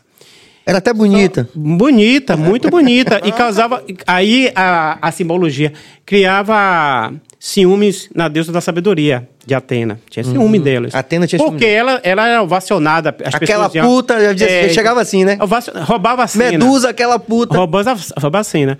O que é que acontece? É, Poseidon ficou afim de Medusa. Mas Medusa não quis. Tipo Geni. Tinha seus caprichos. Geni e Zé Penin tinham seus caprichos. Não que Medusa não era o caso, o papel de Geni. Era a virgem. Mas não foi, não estava afim de, de Poseidon. Não queria. O que é que ele faz? Pega pulso. Violenta ela no templo de Atena. Ela pega no fraga, Atena chega e pega no fraga. O que é que a Atena, a Atena faz? Ela, ao invés. Ela diz assim: a frase é mais ou menos assim. Castiga Medusa e fala que o que Poseidon fez é da natureza masculina. Ele fez isso porque ela seduziu. Ela mas ela já tinha uma intriga lá. E aí Já não gostava de Medusa. É, já, já, então isso é alimentado, essa competição. O que é que ela faz? É cruel. Ela faz o seguinte: esse castigo, que a gente não presta atenção, que é a questão da, além do cabelo de cobra, é quando ela olha para alguém, essa pessoa vira pedra. Né? Então o que é que acontece? Pense aí. Então ela não vai ter mais ninguém. Porque se ela se apaixonar por um cara, cara- ela olha pro cara, o cara vira pedra. A mesma coisa a mulher. Então, assim, ela vai, ser, vai sofrer a vida toda. Ela recebe um castigo que está na origem né, da simbologia toda que a gente fala, é do patriarcado, de botar. Quer dizer, a própria mulher foi contra. E ainda falou Sim. assim. Aí isso vai sendo alimentado. A, a mulher fatal. Você acha que a mídia alimenta isso hoje, a Vou novela? falar isso. A Mulher Fatal, que também está no cinema. A Dalila, que seduz Sansão. Você tem Adão e Eva, que é a mulher que... Sim, que tirou o homem do paraíso. Tem né, tirou a humanidade do paraíso. Isso, tem a mitologia de Pandora, a caixa de Pandora, que eu estou resumindo porque... Hum. Não, tá ótimo, tá tranquilo. A caixa de Pandora, ela... Ela é culpada de todos os males do mundo. Quando ela não é para não era para abrir a caixa. Ela era curiosa, ela abre a mulher sempre a mulher abre e sai todos os males. Era tudo um paraíso. Aí sai a fome, as guerras. A extrema-direita também. Isso, a culpa está na mulher. Aí o que, é que acontece? Você passa pela parte medieval, que tem muitas mulheres na Inquisição, a igreja coloca a, a mulher como a pessoa que desgoverna, né, que tenta, então se eles têm medo, então toda aquela perseguição das bruxas. Eu fui no, em Recife, eu não sei se tem como colocar aqui, eu fui no em Recife, eu vi um cinto de castidade. É ridículo. É um negócio assim que existiu realmente. O cara vai pra guerra e coloca um cinto de castidade na pessoa. Tem um museu, acho que é Ricardo Bernan, que, é em- que tem lá. Ele é de armas brancas, é, medieval, mas tem também o cinto de castidade. Eu estou trazendo a questão pública da cruz que a mulher carrega. Aí o que, que acontece? Esse detalhe que eu estou falando tudo assim, para você mostrar com, como é a trajetória da mulher na linha do tempo aí.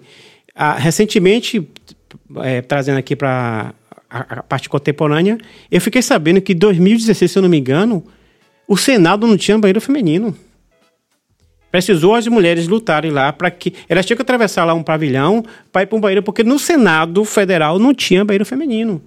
Então, assim, você vê que o patriarcado todo coloca um peso em cima da mulher, a questão pública. Mas o que a gente está discutindo, que é um vou, raciocínio em, em decorrência disso, é por que, por que, que a gente é, tem tanta dificuldade de unidade uhum. nessas fatias da sociedade que são. E, é, uhum alijadas do processo. E o interessante, rapidinho. Mas aí, tô falando você, a questão da mitologia vai, no caso das pesquisas das mulheres, vai sim. alimentando essa rivalidade, que eu vou sim. chegar da questão é um Temos uma mulher, mais. inclusive, presente aqui. Uma jornalista e tal. É.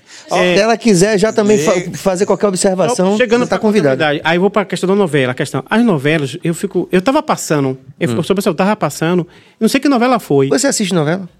Não, não, é, não é o meu gosto, mas assim, já gostei de novela, hoje não gosto hum. mais, mas assim, eu presto atenção no que está acontecendo. Eu Às vezes eu passo fofoca ali, do que novela. Às vezes eu passo ali. Do que a novela. Hum. Eu passo ali e vejo o diálogo. Sabe o que foi o diálogo que eu escutei? Foi o seguinte: esse é o clichê, o clichê é esse. Falou assim: é. O cara tá lá, o casal, e descobre que o filho é do cara.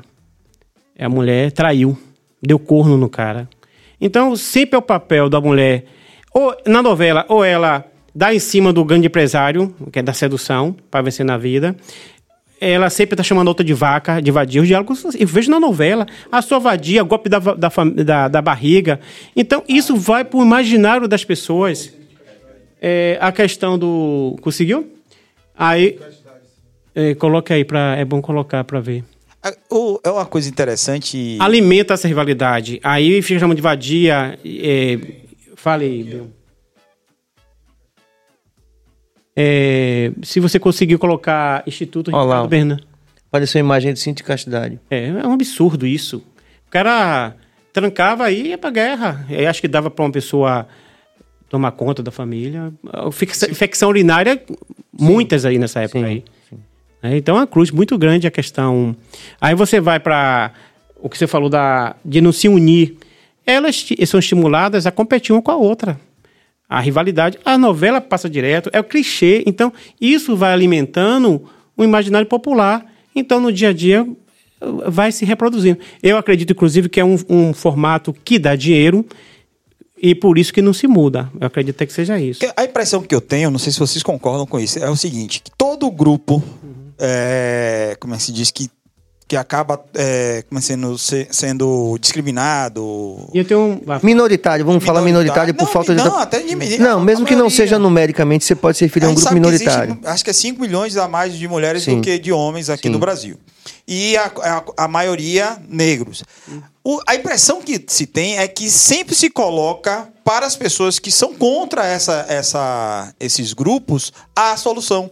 Por exemplo, nós temos hoje um presidente branco a Lula que vai salvar o, os negros, as mulheres. E no, nunca se fala assim, vamos pegar um representante negro para resolver nosso problema. E uma mulher negra, por exemplo. É, nunca você fala na política cogita, de, no âmbito geral. Não? É? Exatamente. É. Não se cogita essa, essa, Não, vamos botar Lula, ah, porque é branco, que vai conseguir. Oh, a impressão uma, que se dá é essa. É, essa. Essa é uma questão que eu vou colocar, dessa questão, que tem uma frase de Bertold Brecht que ele fala o seguinte, infeliz da nação Acho que é infeliz da nação que precisa de heróis. Uhum. É uma questão específica do que ele falou do presidente. Mas você já viu o ditado, Bill, que é o rio corre para o mar, não é isso? Sim. Essa é a intuição minha. Ele falou da questão da unidade das minorias. É impressionante como aquelas que são é, considerada minorias, ao invés não, de... eu não, não, não considero nem minorias. É. Não, mulher maioria, Não, veja, mas foi o que eu falei. Eles... Veja, porque hoje é... Você está se referindo a minoria, mesmo quando é numericamente não seja. Isso. É... Mas como conceito. É, hoje, hoje chama de maioria minorizada. Isso, era isso que eu ia falar. É, maioria, maioria minorizada. Chama assim, o termo correto. Maioria minorizada. Maioria, maioria minorizada, sim. Sim, é. sim, sim. Perfeito. O termo correto é esse, é maioria minorizada. Pronto, estamos aí atualizando aí. Aí o que, que acontece? Esse eu há uma questão intuitiva. Eu não sei por que também às vezes as mulheres teoricamente se unem ao, ao imaginário que o homem seria o mais forte. O empregado com o trabalhador. Eu não sei por que essa, essa lógica acontece do, do cara que se acha mais fraco, ele acha que aquele Sim, cara é mais sim. forte, se alisar o mais, ao mais forte. Isso acontece muito realmente na. É incrível, na né? Acho que a- É. a- talvez a solução tivesse aí, ó. Se eu botar uma pessoa que tem as mesmas dores que eu, Uhum. ele vai saber resolver esses problemas. Elas vão saber resolver esses problemas. E- E, não, nem se cogita, né? né, Pronto, né? tá bombando aqui a interação. Gabriela Silva diz o seguinte: é interessante para os homens que nós mulheres tenhamos Gabriela. rivalidades entre nós. Isso. Assim como para os brancos é interessante as rivalidades dentro do movimento negro. Isso. Vai Tem uma peraí que vai questão- voltar tem um, rapidinho. tem um tempo aí que Deixa eu só falo. terminar, peraí, rapidinho. Volte, por favor. É. É uma segregação pensada, estratégica. E tem o anterior também que eu não quero perder. É outra história. É, eu passar. É. Laiane Lemos, mais uma vez. Acredito que existe a falta de conscientização da necessidade dessa representação. Eu acho que, o, inclusive, o movimento feminista deve trabalhar muito. é, acho que o termo é sorori- sororidade. Tem um, Solidariedade? não, sororidade. Soror- O Sororidade. termo é esse, né? Sorori- Sororidade. Sororidade. Ah, tá. É, que é justamente as mulheres se unir. Ao invés de estar ali, velho, é tipo assim. É, É uma perspectiva muito nova, né? Que a gente está vendo, por exemplo. mas é preciso, porque É, assim. claro, eu concordo. É, tô dizendo, só, tô dizendo, só tô denotando Isso, que é muito Porque, novo. assim, às vezes é muito fácil. Essa competição realmente é- nos ajuda. A, a Nos ajuda quem? Sim, nós. Porque assim. Nós homens? Sim, porque. Porque é melhor que a competição feminina para autoestima masculina. Elas competirem entre elas. Mas A isso no modelo pode. antigo, né? É, mas ainda continua assim. Hum. As mulheres competem muito entre elas. E eu acho que deve mudar isso aí. Mas é alimentado, como o Gabi falou. Isso é alimentado desde a mitologia. E dá dinheiro. Dá muito dinheiro. É, Você viu a falo- menina da academia brigando? Você viu? Foi um É. negócio bizarro aquilo ali. Eu acho, eu acho interessante. O cara atrai e aí a mulher vai bater na, na outra mulher. É uma, uma loucura isso aí. Mas vamos lá. Aí quando quando eu falo da questão da, da vida como ela é, Hum. é, a liberdade sexual da mulher, por exemplo. Eu estou trazendo esses temas que são os temas que tá vindo. Não, que você é conhecido por ser polêmico por esses temas. Continue. É, porque assim- E que grande parte deles está Eu aqui não vou muito nessa. é, é, nesse livro que E- Jerônimo está lançando. É, aqui. Perfeito. As pessoas falam assim, o corpo é da mulher, né? O corpo Hum. é da mulher. Enquanto vida, o corpo é da mulher, mas quando morre, inclusive, nenhum corpo é nosso, até os bichos vão comer, né? Hum. Mas o corpo é da mulher. Mas eu não posso simplesmente desprezar a vida como ela é. E o que eu quero dizer é o seguinte: aí vamos para a questão da roupa que você falou. Se me perguntar, Jerônimo, é justo ou não é justo? Eu vou dizer, eu não acho justo. Hum. Mas vamos lá. A liberdade sexual feminina, a gente não está muito distante de alcançar ainda. Eu sempre digo, eu tenho uma frase que está aí no livro. Qual é mesmo? Fale aí. É porque está aleatório, mas assim, mais ou menos assim. Se um vídeo de sexo vazar na internet, é, o homem sai pela porta da frente e a mulher pela porta do fundo. Fantasias de cada um. Entre quatro paredes você faz o que quiser. Mas se o homem, eu, por exemplo, estiver com duas mulheres e esse vídeo vazar, falando uma questão, eu solteiro, né? Porque eu sou casado, não. Que ele não né? ouça isso, que É. não vejam. Mas se isso vaza, vocês aqui, no grupo de resenha de homem, pô, Jerônimo, você é o cara, viu? Pegou duas mulheres e aí vai ser aquela coisa, eu vou, você é o cara. É visto como algo. É, positivo, a já a mulher, não. a mulher, se o vídeo vaza, ainda é assim, Serginho. Não mudou. Se ela é vadia, ela é puta, ela sai pela porta do fundo.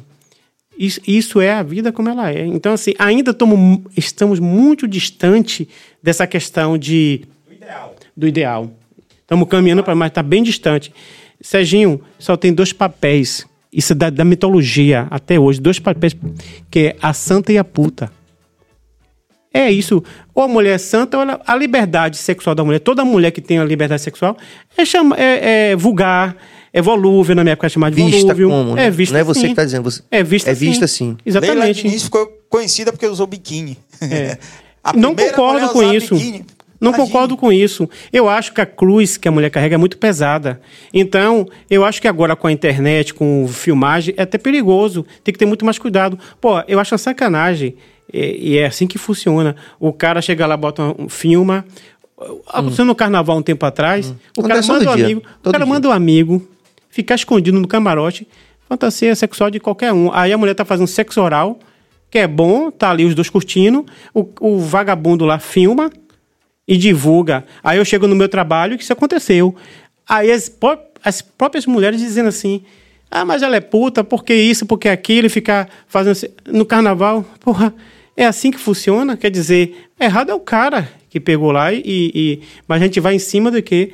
A própria mulher dizendo que a mulher é puta porque fez isso, fez aquilo. Continua como na mitologia, então, Sociedade infelizmente. em si fazendo um Infelizmente. julgamento, né? É, Temos, uma, temos uma, uma mulher da bancada aqui que com eu certeza te quer falar- dizer alguma coisa. É, se eu te falar... Deixa, é, por favor, se apresente aí, eu porque as pessoas. alguma bobagem, porque eu, é, eu aqui como o hétero, né, falando, mas tem que ter a contraponto, né? Se apresente, porque o pessoal não tá lhe vendo nas câmeras, não estão lhe pegando. É, eu sou Marília Aragão. Boa noite. É, Na medida do possível. Na medida do possível. Verdade. É, eu, a gente percebe, é perceptível tudo isso que você vem falando, porque é social e são calos. E alimentado. A gente, para tirar um calo, é muito difícil. Mas existem movimentos, existem movimentos de mulheres, principalmente mulheres negras, é importante ressaltar, porque a mulher negra faz um movimento diferente do feminismo branco, digamos Sim, assim. sim, sim. Existe Tem esse interseção, recorte, né? E existe essa interseção. É, e já existem movimentos em que mulheres estão se juntando para se fortalecer de tudo Boa isso. notícia. Tanto de a gente se resguardar, entender, entender qual é essa lógica que você fala. Não sei por que, que isso acontece, mas isso foi implantado para que eu, acontecesse eu falei, que se é, perpetuasse. exatamente. E eu, quando você está falando, você vai falando, mas lá atrás eu citei, né? Que vem da mitologia. Sim, sim, sim. E Exatamente. todo, toda a mídia. A mídia alimenta muito isso, as novelas. Até hoje. E É. isso dentro dos canais públicos, Isso. dentro de, da televisão, que está aí para todo mundo. Uhum. Dentro de outros lugares, em acesso que as pessoas podem pesquisar. Inclusive, Uhum. você falou de. Você estava falando da roupa e tal, Isso. que ia comentar depois. Vou chegar lá. E eu veio logo na minha cabeça um. Na Bélgica tem um museu Uhum. que são roupas de mulheres e meninas que foram estupradas. As roupas que elas estavam usando Sim, quando sim. elas foram estupradas. E nenhuma roupa era. Não tem no museu. É um, é um recorte que eles fazem. Que não tem roupa curta, sainha, shortinho, curtinho. É roupa de colégio, roupa de freira, de freira, é vestido comprido. Legal então, esse insight, isso. né? E é importante a gente falar sobre isso porque é justamente o que você estava falando. A culpa não é da vítima. Isso. E sempre foi colocado para culpabilizar a, A culpa da vítima. vítima. Inclusive Isso é porque triste. a vítima é quem? Isso é uma triste. mulher ou é uma criança. Meninos e meninas, crianças e mulheres. Mulheres. Então, a- sempre foi colocado essa questão da roupa para culpabilizar Isso. a vítima, né? Exatamente. Então, eu gosto de falar sobre essa- esse museu que tem na Bélgica por conta desse ponto. Uhum. O estuprador, ele não foi olhar, ele não foi instigado. É, Uhum. A instiga existe de dar uma cantada, de fazer um fio-fio, que já é uma coisa péssima. Uhum. Mas de um estupro algo pior, né? Uma situação pior, não é a roupa da vítima Uhum. É, ou o comportamento dela que vai é, eu, eu assino embaixo e concordo contigo, porque assim, o, quando eu falo em educar minha filha, para que, no caso da roupa que eu ia chegar, o que ela falou, a questão da roupa é a seguinte, é, isso aí que tem que ser mudado realmente, é a visão do dia a dia. Então, assim, deixa eu me lembrar aqui, aí como eu falo, a, independe de ser homem ou mulher, é as pessoas que estão ali naquele... Eu me lembro que eu estava em um evento e chegou uma mulher com decotes ousados. Eu acho até que ela estava sem calcinha, se não me engano. Eu não observei isso não, né? Mas é que acontece, com pernas cruzadas. E aí depois criou um mal-estar. Então você entra na contradição. É por isso que tem que mudar. Então, assim, pessoas que estavam ali na, na, na mesa, e principalmente as mulheres, começou a atacar a mulher.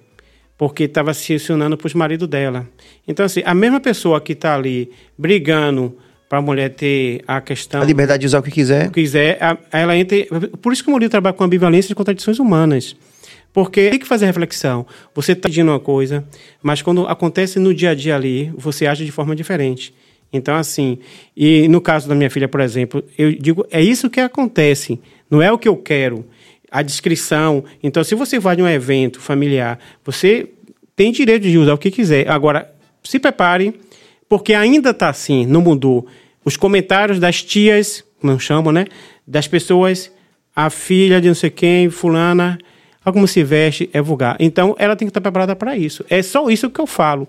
Mas quando, a- mas quando o, o ponto que a gente estava discutindo no começo é que quando se um homem é, sinaliza para essa questão da prevenção, Sim, ele é visto como machista. sim. Não, quando eu vou falar isso, eu, vou- eu sou taxado de machista. Não tem jeito. Você, eu não você- consigo ponderar. Rapaz, eu não consigo realmente é um- ponderar. Eu não consigo ele, ponderar. ele consegue coisas realmente Eu inacreditáveis. Você, além de ponderar. comunista, você ainda é machista. É, machista, mas sou machista, conservador, que você imaginar, porque assim. Eu queria. É, Na medida do um possível. ali interessante, que é bom debater. É, não, não te interrompendo. Não, pode ir. É a questão. Tá eu vou dizer sempre, até Bill também, eu sou a favor de todas, e quando eu dou aula também eu falo, as pessoas falam, ah, por que lei da Maria da Penha? As leis de minor- das maioria minorizada, falando o termo correto, são importantíssimas. Por quê? Eu falei 47% ano passado. De aumento. De feminicídio. De aumento. De aumento de feminicídios. As leis têm que, têm que proteger realmente. A lei não está elegendo vítima. Pessoas- Tem um contexto. Tem casos que é a mulher que mata o homem. Mas você tem a delegacia comum, vai lá da sua queixa. Então as pessoas têm que entender a importância da lei. Então, por que, que tem a lei do assédio? A mulher é muito assediada. Há muito tempo, são muito assediada. Bastante. Então tem que ter a lei. A campanha não é não. Tem que ter a campanha não é não. Porque realmente.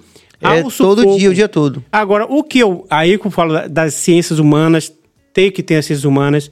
Claro que não vai resolver totalmente, mas tem que trabalhar o bom senso, né? É, a virtude de olhar o contexto. Serginho, eu tive um caso, eu- vou dar um exemplo dessa questão que eu estou falando o seguinte. A primeira paquera, necessariamente, não pode ser o primeiro processo. Entendeu? Então, muitas vezes, as, as pessoas. é, aí eu falo o militante oportunista, pode ser de qualquer lado. É, por isso que tem que ouvir o- o contexto. Então, assim, é, a lei foi feita, mas você tem que ouvir, porque às vezes aquilo ali que está sendo dito não é correto. Vou dar um exemplo, saindo da questão da mulher, da questão da homofobia. Vamos lá. Eu estava na sorveteria da, da sorveteria, não vou citar o nome não, eu estava na sorveteria. Agora já tempos falou. atrás. Saiu, não foi? Já foi? saiu, é. Mas também tem tempo, ninguém lembra mais. É, tem- Um abraço pra rapaziada da sorveteria da Ribeira. é, mas já tem muito Adoro. tempo. Mas assim, o, o rapaz foi justo. Importante isso, que ele foi justo. Não foi oportunista. Eu tava, é, as crianças tinham 4, 5 anos. E um monte de sim, um monte de sorvete lá. E eles estavam indecisos qual sabor. A gente adulto fica com indecisão, quanto mais crianças. O que é que ocorre lá? O cara, ah, pedaço de cavalo. É, no caso, a orientação sexual dele, né, na minha época, vamos dizer assim, gay, o que acontece? Dava para perceber. Mas a, a questão da orientação sexual dele, a questão é o pedaço de cavalo, ele estava com caras e bocas. com- eu, con- eu tô resumindo a história, eu contei Tá. até 10, para dizer assim, meu amigo, você não tem condições de trabalhar com público, quanto mais com criança. Isso eu falei porque eu estava chateado. Você deveria estar trabalhando fabricando sorvete. Porque Serginho foi deselegante demais. Tratando criança na minha, na minha frente, eu sendo pai, por exemplo, eu pedi, ó, eu não quero que você atenda meus filhos mais não. Bote outra pessoa para atender. Você não tem condição de atender meus filhos. O que eu falo de estar atento, porque a mídia, ela tem os, os objetivos dela específicos. Não vou estar no mérito. O recorte Diria que vende que- mais. é. O recorte que vende Diria mais. que foi homofobia. Então, assim, se esse rapaz liga para qualquer, qualquer empresa dizendo que eu troquei o atendente porque Ele eu sou homofóbico, ele era gay, ninguém me escuta. Eu perco meu cargo lá de professor em Camaçari porque não dá tempo de responder. É isso que eu peço, bom senso, olhar, ouvir o contexto. Só que é uma sociedade que não está tendo tempo para isso, para ouvir os lados. É tudo muito rápido.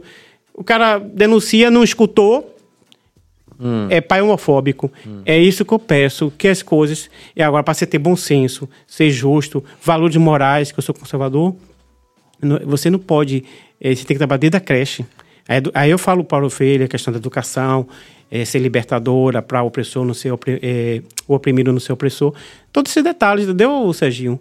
Eh, eu cito essa questão aí eh, e gosto de pontuar. Você como um cara que tá falando de ponderação o tempo todo, né? É... E, e um o que, é detalhe, que você acha que falta para poder a detalhe, gente... Hum. Serginho, é, não sou eu somente que falo isso, eu procuro me informar.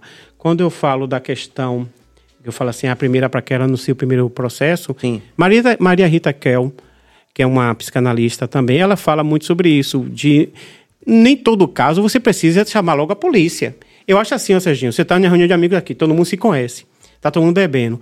Aí Bill, de repente, começa a faltar umas piadas. Ela conhece Bill. Ô Bill, então nosso colega, agora me respeite, por favor. Aqui não dá. Aí ele tem que parar.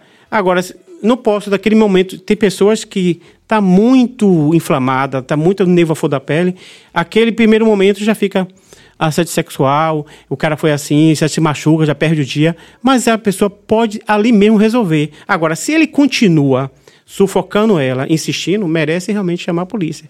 O que Maria Rita que eu falo assim, nem todo caso você tem que logo chamar a polícia, senão o judiciário não vai dar conta. Eu quero saber o que, que nossa convidada aqui, conta. que tá eu falo assistindo demais, né? Eu falo demais, metralhadora. Cadê o celular, Cabas? Gostei pra caramba. Rapaz, Cabas é, é- Cabas é ligeiro, bicho. É por isso que Daniel É Cade gosta senso. dele. Eu galera- pelo bom Os nossos clientes gostam de Cabas aqui. eu falam pelo que... bom senso de ouvir o contexto sempre. Bora. E digo sempre, eu, só concluindo, eu, jovem, ia pra praia de Piatã, Jaguaripe, eu ficava observando, sou muito observador. Eu vou pra praia tomar minha cerveja, fico de boa. Daí naquela época, porra, a menina chegar pra tomar cerveja, não tem paz. Ela senta ali pra tomar cerveja, tem um bocado de O cara todo, é. Então, a lei do assédio é importantíssima. A, a- o exemplo que eu dei da do, do, do atendente, fale para as mulheres, é a questão de olhar o contexto. Com certeza. Maria Santos diz: parabéns, Bahia Cash, maravilhosa entrevista e todos os assuntos abordados. Obrigado, Maria. A gente vai voltar com a nossa convidada. É. Tô falando muito. Não, que nada. É, então, é, essa questão da, da velocidade, né, das coisas, dos assuntos, é, como isso chega tão rápido, eu acho que isso ajuda e atrapalha também, porque a gente fica com um mar de informação de, sabe, Pouca menos profundidade, de um metro. É, de profundidade, não tem profundidade nos assuntos. E a, calha muito nisso que você falou, de não dá tempo de você reverter uma situação ou de ouvir as partes. Isso, o julgamento já isso. acontece. É, como de perpetuar mesmo coisas que infelizmente matam. Porque eu estava conversando com meu irmão esses dias, meu irmão trabalhando numa cidade lon- distante de Salvador, que tem acontecido casos de é, feminicídio e que está crescendo, como você muito. falou. já 47% de aumento, como o Serginho re- ressaltou. é, tem, eu, eu tenho duas leituras. Primeiro, machismo mata. O machismo mata, a gente precisa perceber isso. A gente precisa perceber isso. Não é ciúme, não é, é. Ah, eu não aceito. Não é vitimismo. Questão Tá de posse, matando, né? O cara acha que é posse. Não negam. Os números não negam, tá? Pessoas estão morrendo, essas pessoas, infelizmente, são mulheres. E mesmo que ela tenha algum. é, tente sair da situação, mesmo que ela tenha conhecimento de seus direitos, que ela saiba que tem um lugar que ela pode procurar. Infelizmente, nem, não são todos os lugares que estão, de fato, preparados para receber uma denúncia de um. É, de uma vítima, né? De, de feminicídio, uma tentativa de feminicídio, por exemplo Ou uma situação geral de machismo, né? uma situação geral de machismo que acaba levando para outros caminhos.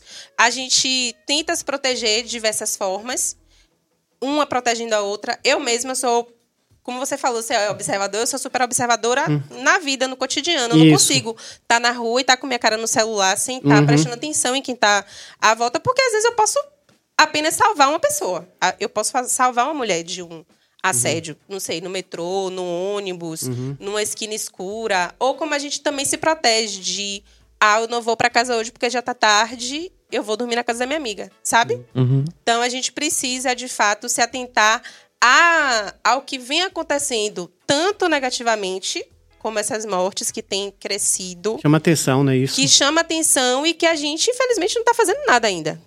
Porque se continuar crescendo é porque a gente, como sociedade, não está conseguindo fazer nada ainda.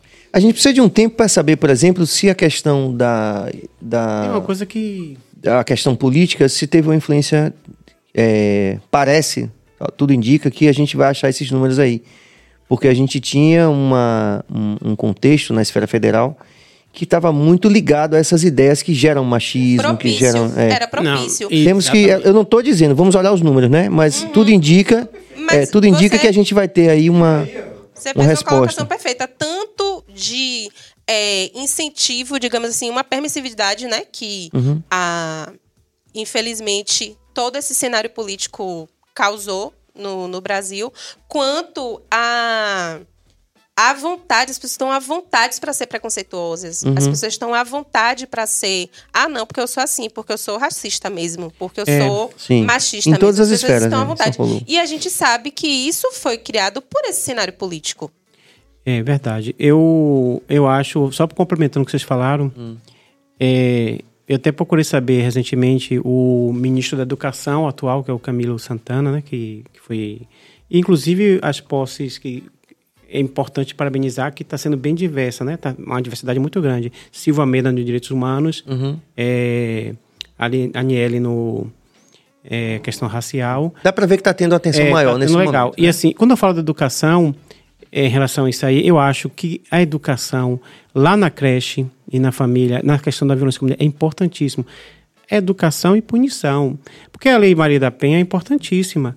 Tem que ter ela mesma, mas a gente tem que aplicar, tem que ser uma coisa importante. Então, assim, trabalhar nas duas. Eu estou mais tranquilo com essas mudanças que nós tivemos, como você pontuou aí, para que tenha realmente educação de conscientização dessa questão de o homem não ter essa visão, né? Que a mulher é posse. Então, assim, tem uma frase é, que é bem chocante, mas eu acho que retrata muito bem essa questão. É, acho que a, a Maria Rita, que é o que eu citei há pouco, ela fala: o, o homem traído, ele mata. Que tem aquela coisa, todo aquele imaginário que ele não Sim. admite tomar corno. Então tem toda aquela construção social ao longo do tempo que ele age dessa forma. Já a mulher traída se mata. Isso é verdade. Isso é um, é um contraste. Então a mulher, e se você vê muito pouco, quando o homem trai, ele mata. Já a mulher se sente é, culpa nela, alguma coisa, e termina cometendo suicídio. Então, assim, é preocupante realmente. E o que chama atenção é que você falou da questão do governo, né? Que estava atual. E agora, de forma assim bem intuitiva, pode ter sido realmente contribuído bastante para o, o índice ter crescido bastante. Vamos saber nos números nas rapidinho, estatísticas. é, só fazer uma, uma um- Bastante uma interação, das nossas é, convidadas do BaiaCast, a Tarsila, né? Ontem ela foi Sim, recebeu um soco no, no, no- no rosto porque ela estava fazendo o trabalho dela, tentando respeitar tudo que estava acontecendo, né? Então a gente do BaiaCast também se so- solidariza Importante. com Tarsila, certo? Eu, eu não sei se você chegou a me mandar, botei lá no grupo e tal. Não, eu acompanhei Eu tô- tudo. Fiquei Inclusive, bem triste com o que aconteceu, Uhum. né? A gente vê a simpatia que é que que, é- que ela, e a, e a, e a, e a postura ética que Tarsila sempre ela tem. respeitou e É. recebeu um soco de, É. de dois caras. Um cara, foram dois caras em cima.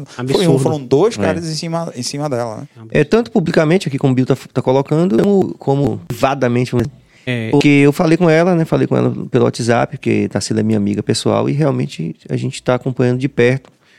E aí o que, que acontece? Tem esse lado que a gente falou nesse instante, que é, um- é, é a ambiguidade das redes sociais. Tem um lado positivo da gente poder denunciar com mais velocidade essas questões, né? É. A gente espera que tudo se resolva da melhor maneira possível e que os culpados que sejam punidos. a representatividade, é, não lembro o nome aqui agora, a ministra da Mulher, né, colocou a mulher lá, da, da, da Ciência e Tecnologia também a mulher.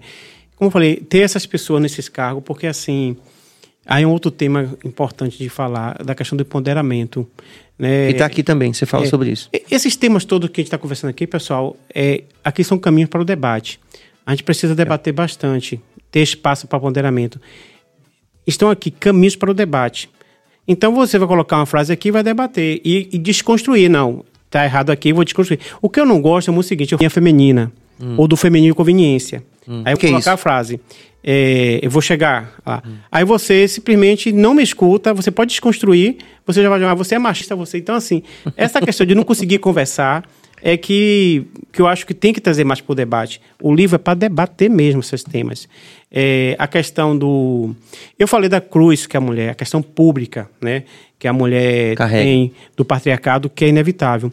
Isso é a questão pública. Agora, a questão privada, que a relação de pessoas dentro da família, é totalmente diferente. Em um casamento, você tem tiranias que vêm do homem e da mulher. E da criança também, que eu falei de tirania infantil. Então, assim, eu não deixo do- doutrinas é, determinar, assim, eu, quando falo eu, eu e minha esposa, a gente procu- procura, nossa rotina, não interferir ideologias nem doutrinas dentro do templo. Então, eu sou muito bom em faxina. A frase é muito bom em faxina por criação de minha mãe. Isso não demarca. Não demarca. Necessariamente. Alguém chega de fora e diz assim: ah, a gente tá na cozinha, você é machista. É um acordo que tá ali dentro. Assim, mas tem momentos que minha esposa. eh, eh, Já tem lares que eu até brinco assim, o matriarcado nos dá um brinco com isso. Então, essa questão da relação pessoas é diferente. Então, assim, não dá para você de fora, num casamento ali, porque tem, tem casamentos que são feitos no modelo tradicional. No- e- é uma possibilidade de felicidade, é. né? É. Então, para com- de a família querer acabar com a tradicional, e a tradicional querer acabar com a progressista. Todo mundo é uma questão de tá de boa. família. Só que um não suporta o outro. Então, tem aquela frase de Caetano Veloso, que ele fala é, assim, é, querer saber com que se deita. É, todo mundo quer saber com quem você se deita. Na- então, essa preocupação do que acontece em quatro paredes é complicado. Então, quando eu falo assim, da, da tirania feminina, tem até um, uma frase, acho que é Luiz Veríssimo, que fala assim: o casamento é um contrato aonde uma parte está certa e a outra é o marido. Então, porque às vezes a minha é, é como eu também sou. É isso que eu, quando eu falo tirania feminina, dizer que elas também são tiranas. O feminismo de a criança também é, que se você ceder demais, que é, é, eu falo da tirania feminina. Eu digo sempre a tirania feminina de forma geral. A tirania feminina não suporta homens fracos e dependentes. E a tirania masculina não suporta mulheres independentes e fortes. Mais ou menos assim a frase. Porque Isso de forma geral. Muito importa depende de que as coisas aquilo incomoda ele. Como tem mulheres, tudo isso na construção do, do imaginário. Como tem é, quando eu falo dessa questão, porque eu não- eu não, Já estamos? Pô, já estamos de volta aqui. É. Então deixa eu fazer os reclames aqui, aproveitar. Gente, a gente a internet caiu aqui porque alguém se incomodou com nossos temas polêmicos. fomos cancelados. É, não, nós já estamos de volta Puxaram aqui. o cabo, foi. Deixa eu, deixa eu recontextualizar aqui, porque também já está já tá com uma hora e meia de, de entrevista, então a gente vai partir para valorizar as interações e também fazer as considerações, algumas considerações, porque isso é só o começo. Como o nosso Jerônimo Bento, nosso escritor, que é o convidado dessa noite, fala, aqui nesse livro, Perfeito por Alguns Segundos, nós temos um monte de temas bastante polêmicos. E por acaso a gente teve aqui a visita no estúdio da nossa Marília Aragão, né? Então, assim, só para situar. É importante situar isso, né? Porque a gente está falando de temas polêmicos que envolvem gênero É, também. o nosso convidado é Jerônimo, mas como a gente gosta de, realmente de debater as coisas, por acaso, a gente está tendo o auxílio luxuoso da nossa Marília aqui. A gente agradece. É, Então, Jerônimo, uma coisa interessante para quem está acompanhando a gente, mesmo depois da gente ter caído e ter voltado, está tendo uma interação muito grande. E a interação é sempre um termômetro do- do- da relevância daquilo que a gente É, faz. e às vezes, é, exatamente. Vamos É. tentar, vamos tentar. Eu vou seguir com. é, Volto a dizer. Sim. É, aqui eu estou tentando ampliar um pouquinho das frases, porque uma frase você sintetiza, mas você tem que ampliar, e aqui é uma oportunidade Claro. ampliando. É, tenho dois temas que eu é, até gostaria de Maria estar me ajudando a debater isso. Que eu estava falando da tirania feminina, não foi isso? Sim. E do feminismo de conveniência. Né? Explica para ele o que, é o- é o femi- Dá um exemplo de dar um feminismo de exemplo. conveniência, vá. Eu vou dar um exemplo. E também, nesse narrativa toda que eu fiz, é, eu não citei algumas fontes. é, Sim. e agora eu vou estar citando algumas, por exemplo. é, Regina Navarro Lins é uma das pessoas que eu acompanho. Tem um, um portal, o AI, que é de Minas, que trabalha do, do segundo tema que eu vou estar falando, que é a questão da é, mulheres objetificadas e empoderadas, para você ver a diferença. E vamos para a questão do feminismo de conveniência. É, vamos lá. É, a questão do motel, né? A dividir a conta do motel. Os dois vão ter prazer. Então, Regina Navarro Lins falou que amigas delas, psicanalista amiga delas, Hum. se recusam A dividir o motel. a dividir um motel com o seguinte argumento. Isso eu estou retratando Sim. na palestra da- do canal de Regina Navarro Lins, que inclusive ela que trabalhou no Altas Horas em algum momento. Hum. Ela fala o seguinte, que amigas delas, psicanalistas, voltando a falar, se recusam a dividir com o motel porque, segundo elas, é, vão para o salão, cuidam do corpo, se embelezam toda, Já gastou uma ponta. já gastou e agora eu vou pagar um motel pra ele. Tipo, aí ela, ela, ela cai de pau nisso aí. ela diz ela assim- discorda. Ela discorda. Ela ela diz assim, quer dizer, quer o, quer o bônus da emancipação e não quer ter o ônus. Ela acha, inclusive, aí estou citando Regina Navarro Lins, citação dela. Ela acha que aí está a questão da mulher objeto, né? Ela está se vendendo, né? Ela diz, a origem da prostituição está aí. Quer dizer, você... As palavras são dela. Porque, tipo assim, é, eu, eu, por exemplo, não vejo... é, aí a criação minha mesmo, eu gosto de pagar e tal. Mas o que ela abordou foi que as colegas delas Sim, dela. se algo, e foi 69%. O livro que ela publicou, 69% das, Das mulheres. no caso, o 69%, na verdade, achava que deveria dividir a conta do motel. Foi diferente. Exatamente. Mas é um- é uma questão do feminino de conveniência. Você pediu um exemplo. Hum. Tipo assim, eu quero só o bônus, mas o ônus de, de pagar a conta aqui eu não quero. Então, Você é sabe, que tem um, você sabe que tem um movimento masculino nos Estados Unidos bastante organizado? Eu também fiquei surpreso de saber Tem, disso. tem. que eles, os caras falam justamente de questões parecidas com essa. Então, por exemplo, a questão a questão de trabalhos é, considerados periculosos, né? A gente tem, inclusive na legislação brasileira, eu que sei porque eu sou metalúrgico de profissão, eu, eu falo que eu tenho até medo de falar isso, né? Mas tem, tem nessa, nessa categoria de trabalhos que tem periculosidade e insalubridade. E eles são é, quase que exclusivamente masculinos. Então, o movimento masculino americano é, tem como, como base raciocínios é, similares. Que, que, na verdade, o, o- as reivindicações de, de equidade, de paridade, de, de, de oportunidades que são pleiteadas né, pelas mulheres, elas só vão nas conveniências, Uhum. as mais das vezes. Esse- E, não, e não no ônus. É, é, o- é por isso que tem que ter o debate, Só tô, né? Exato, eu só tô, o só tô citando aqui uma fonte também. O ex-ator Caio Castro, por exemplo, quando Hum. ele foi às redes e falou que se sente incomodado é, em ter a obrigação de pagar. O motel? Não, a conta. Eu, eu trouxe uma qualquer conta, acho que foi a conta. Dei foi a conta. Se foi o maior rebuliço na internet, em todas as mídias, porque muita gente falando mal, né? E as pessoas se sentiram super incomodadas com isso. Como assim? Como assim você não vai pagar e tal? Essas coisas assim. né? Tanto é que ele até botou o pix dele. "Ah, Gente, ao invés de se incomodar com, com isso, vamos ajudar as pessoas que realmente merecem, né? Mas você vê que a sociedade Então respondeu tem de uma, forma negativa. tem uma frase aqui que você fala disso. Tem. Eu falo, eu falo do, da tirania feminina, da Do feminismo de conveniência. conveniência, de- eh, tem mu muitas Você não tem medo de tomar porrada na rua, não, Jânio? Olha, eu não tenho medo, não. Porque assim. É preciso ser dito essas coisas. Eu, eu gosto de debates. Então, assim, o que a pessoa vai, o que deveria fazer é me de- desconstruir. Sim. Falar as coisas e dizer, não, não concordo com isso aqui. Mas você vai tomar um supapo primeiro. Não tem jeito, é o risco. Aí, vamos para uma, outra, outra questão. Eu não sei se a gente chegou a todos, mas a questão. E, e também eu vou ver as fontes. Eu vi essa, esse debate no portal AI de Minas Gerais de grupos feministas. É, a hipersexualização das cantoras pop. Pronto, vamos lá. Anitta. Ontem, porque- o rapidinho, argumento- só pra- E o argumento foi muito bem embasado das feministas, que não. Essas feministas que não consideram a Anitta como exemplo de empoderamento do que ela quer. Certo. Por exemplo, eu acho que é é um tipo de empoderamento que agrada o público masculino, ao consumo, certo? Ao consumo.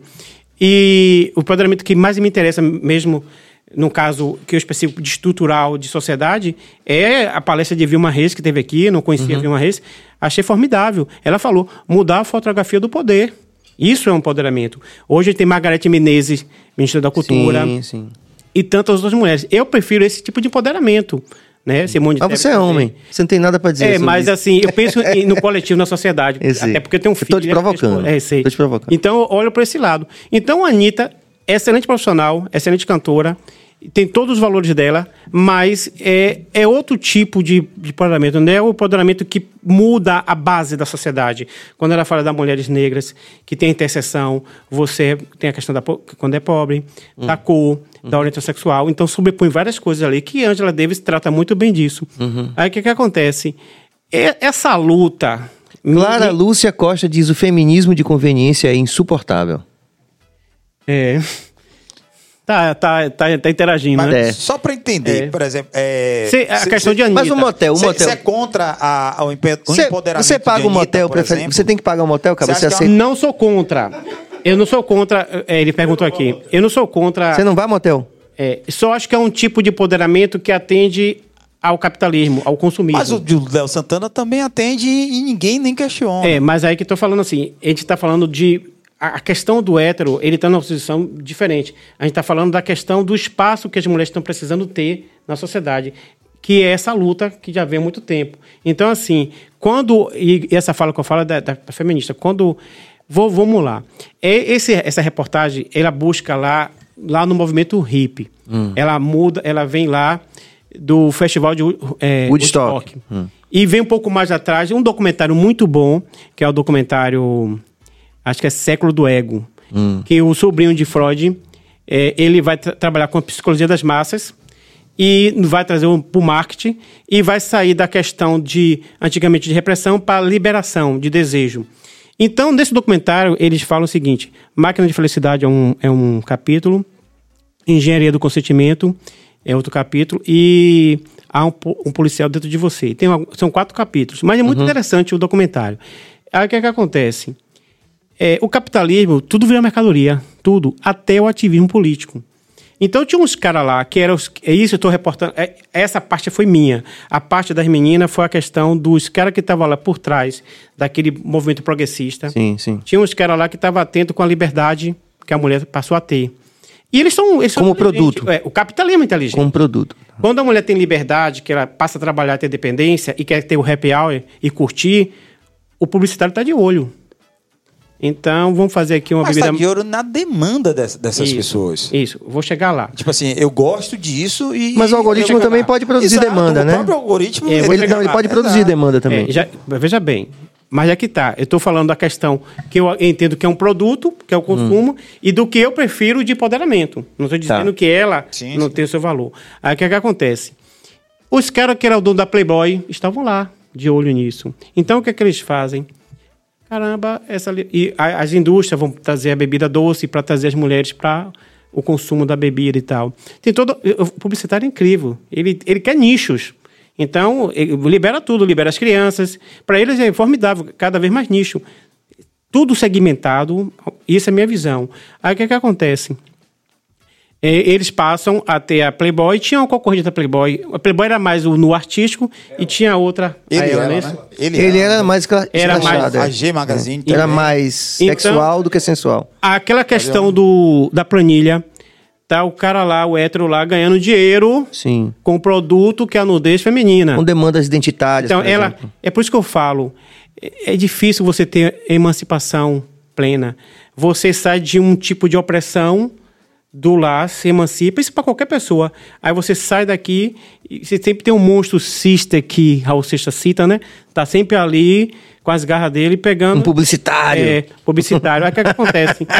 O que é que acontece? Nós temos um monte de amigos E- publicitários que devem, de- depois vão querer dar década de porrada na gente. 80, década de 80 vem as, as mulheres, seja Madonna, seja quem for, Hum. que trabalha a parte é, é hipersexualizada mesmo. Então, a, a luta do feminismo é que na novela a mulher não seja vista sempre como uma mulher sedutora, uma mulher fatal que sobe na carreira por causa do corpo dela. Isso é uma, uma pauta feminista. Então, o que eu estou retratando é que nesse portal elas não aceitam quando coloca a Anitta como exemplo de empoderamento. Elas entendem que exemplo de empoderamento, que ela acha que quando a Anitta fala assim, meu corpo, minhas regras, elas tem que assistir no portal Uhum. AI. Ela fala assim, meu corpo, sua regra, aonde? É o capitalista que determina. Isso aí eu estou retratando o que eu assisti. Uhum. E que eu concordei também. Aí o que, é que acontece? Aí eu também vou para a questão da. Laiane disse que vocês estão cutucando demais. É, mas é para culturar, me- é para provocar mesmo. Muito bom. Então assim, é para provocar mesmo. Então assim, o que que acontece? É, nada contra a Anitta, vou voltar a falar. Nada contra a Anitta. O que eu estou falando, eu estou ponderando essa questão do que é uma mulher objeto de consumo, um produto que o capitalismo tudo vira Se apropria. se apropria do que uma mulher que está ali, negra, Vilma Reis, vou, vou- é o contraponto, e tantas outras que estão aí. é, Buscando espaço de buscando poder e de empoderamento. Para mudar essa questão do patriarcado. Então, eu prefiro esse empoderamento, entendeu, Bill? Não é que eu seja Não, contra. eu entendo. Até porque eu, eu- consumo Billy também, tá né? ali querendo também Eu falar. também Pô, fale, Billy. A questão é a seguinte, é que a, a, a mulher, ela reproduz, certo? O que o homem já faz há muito tempo e nunca é ques- questionado. Os, os homens, os homens lindos, fortes, malhados, eles não precisam nem ter inteligência. É São lindos, falei. fortes, malhados, beleza. Se a mulher inteligente, certo? Ela, ela faz isso, ela é questionada. É, mas aí. eu- A, a partir do momento que a gente chega assim, ó, não. Se, se faz pro, se serve para um homem, tem que servir para Mas mulher, vamos lá. tem que ser vista vamos lá. Você e nem ser questionado. Você concorda que, por exemplo, é o que eu estou falando é o seguinte: se- quando você vai num, em um museu, por exemplo, eu falo a tendência geral, você vê muito mais. é, a questão do patriarcado, você vê muito, vê- as mulheres estão pouco nos, nos- nos lugares de pintura. Elas estão um pouco lá como a questão do patriarcado, como lá. Outro dia, me permita, Você outro vê dia... mais mulheres no quadro e geralmente nuas, entendeu? Eu falo, eu falo essa questão de Sim. como é. Eu estou criticando o patriarcado, porque ele usa ela mais a questão. Ela tem, por exemplo, qual foi a novela que você viu? Eu conheço meninas. As, as, as mulheres têm números, elas estão tomando conta das universidades de medicina. Qual é porque não vende, é isso que eu falo. O que vende é o clichê, é a mulher sedutora. Então você não coloca uma mulher ali da comunidade que estudou, fez medicina e venceu na vida. Não tem um papel desse na novela. Dando um exemplo de uma mulher empoderada que hoje é provedora do lar, que tem muitas situações aí que a mulher provedora tem a maior renda. Então, assim, o que eu estou falando é o seguinte: a gente trabalha com as mesmas coisas da mulher, entendeu? Sedutora. Quando o Billy fala isso, eu só quero faz- fazer uma, uma observação bem rápida para poder passar a palavra para nossa convidada Uhum. e deixar claro isso, né? Que todas as opiniões dela são muito bem-vindas e foi até uma, provo- até uma provocação minha que eu chamei ela, mas que o nosso convidado da noite é o nosso Jerônimo Bento, que está aqui lançando esse livro, mas que em, em nenhum momento, quando eu digo isso, impede que qualquer pessoa, como a gente frequentemente tem, possa é, interagir aqui. Que, é, entendeu? É, só quero, antes da observação dela, dizer o seguinte: a gente já está com um horário avançado. É. Vamos tentar, vamos tentar valorizar as interações, a dela primeiro e depois as que, que são muitas também, que é sinal de prestígio do convidado sempre, né? O número de interações. Acho que eu falo demais nessa. Não, não, tá tudo bem. É porque a gente precisa de. É porque são temas, como você falou, são temas que demandam também mais tempo para observar, né? poder falar com responsabilidade sobre temas É, então, só quero falar isso e dizer o seguinte: que quando você fala isso, que a mulher também tem direito a ocupar esse espaço que o homem, que você falou que o homem não precisa se justificar, a mulher acaba tendo que se justificar, me lembra, e é só uma provocação, aquilo que você falou no começo, que quando a educação é transformadora, o, opress- o- o oprimido quer se tornar opressor. Isso, que é Paulo Freire, que ele fala assim: Paulo Freire, exatamente. Me parece, de onde, de, onde- no mundo das ideias, sem considerar a complexidade da vida real, que uma mudança de paradigma exigiria realmente uma mudança de postura nesse sentido. Ou seja, a, a, a contribuição que todas essas partes excluídas da sociedade, seja por gênero, orientação sexual, por cor da pele, enfim, qualquer uma dessas, desses enfechamentos né, de cidadania de segunda classe, que aquilo que, que, que precisa ser trazido à baila, ao poder, são justamente visões de mundo diferentes de uma visão eh, machista, né? É, tem uma frase, Serginho. Também. Tem uma Também. frase. Sabe o que Também. me parece, Serginho? Ah, ah, só, só Mas não vamos, não vamos tirar o. Não, não, é. que- Tá na vez, tá na vez aqui. tá na Não, vez. peraí, não, tá na vez. Eu, É eu Marília. digo que tem que ser tanto Tá a na vez, mulher, Billy. a mulher pode ser sensual e pode ser inteligente e, e os dois juntos. O homem pode ser sensual e inteligente. Não é porque a pessoa é sensual ela deixa de ser inteligente, tá entendendo? Pode, ela pode, ela, eu quero mostrar minha sensualidade, ótimo, mostre. E, é- e a Anitta é extremamente inteligente. Talvez é, ela, ela ocupa um espaço que um E fica lá, que tá Mas não, não, não introduz uma, uma, um momento iludente e arco capitalista. se a Anitta Mas deixa eu discutir É, depois, pra a gente não te voz É. Vai, Maria. Debate, né? vai caminho. É, na verdade, nem uma- eu quero provocar vocês agora. É. Porque quando a gente fala sobre ah, o empoderamento Hum. de poder, meu corpo, minhas regras, eu gostar de um jeito, tal, tal, tal. É, aí eu lembro de uma coisa é, de décadas atrás aí, de mulheres brancas, femininos chegando no Brasil e tal, e vamos queimar sutiãs. Antes, Pra essas mulheres irem queimar o sutiã, querer fazer do corpo dela o que ela quer, as mulheres já falando, só que Exatamente. pra Bem mim, nesse nosso, ah, doença, é pra quem o dinheiro chega. Exatamente, a planilha Porque aí. o empoderamento, a gente tá, seja de como O molde anil Colocou ali. você como bem. jeito e chega, bem. mas esse dinheiro chega pra todo mundo? Essa visibilidade pra todas as mulheres que estão aí para igual, que são inteligentes igual, que são sensuais igual, sabe? A aprovação das piadas, porque às vezes gente- é pra mais ampliar um pouco mais assim o, Hum. o pensamento, dizer, ó, não é todo mundo que tá usando esse Exatamente. empoderamento, trabalho, ralo, Isso. mas visibilidade chega de uma outra forma. Porque você, você me lembra que o comentário do também, que é um livro cara, real, artista, a questão da, de Neymar, a representatividade de Neymar em Raul Preto. Então ele pediu para receber, foi até interessante, esse corte teve muitas, muitas- muitos views, e aí um dia as pessoas dele começaram a bater isso. E ele se encontrou também essa coisa poucos podcasts fazem, inclusive, né? Os podcasts então, o impacto que vai ter na vida das pessoas passam por aí. Então, fica de leixar na questão da Lua Preta, que a gente retirou o, o, o episódio todo pelo impacto dela, né? A gente quer, quem não deve em cima desse pessoal, dessa de saúde abalada dela. E no caso de também que pediu para retirar corte quando fala queimar, é, não renta, porque ele vê como preto. Pode utilizar essa questão de visibilidade para é, suscitar né, uma mudança de comportamento de toda uma. não só de, de uma parcela é, da sociedade que seria diretamente impactada por aquilo, mas de toda a sociedade, né, o que a gente pensa como, como, como povo preto na Constituição do nosso país. Então, é, a gente tem sempre esse cuidado, né? Mas eu acho que é.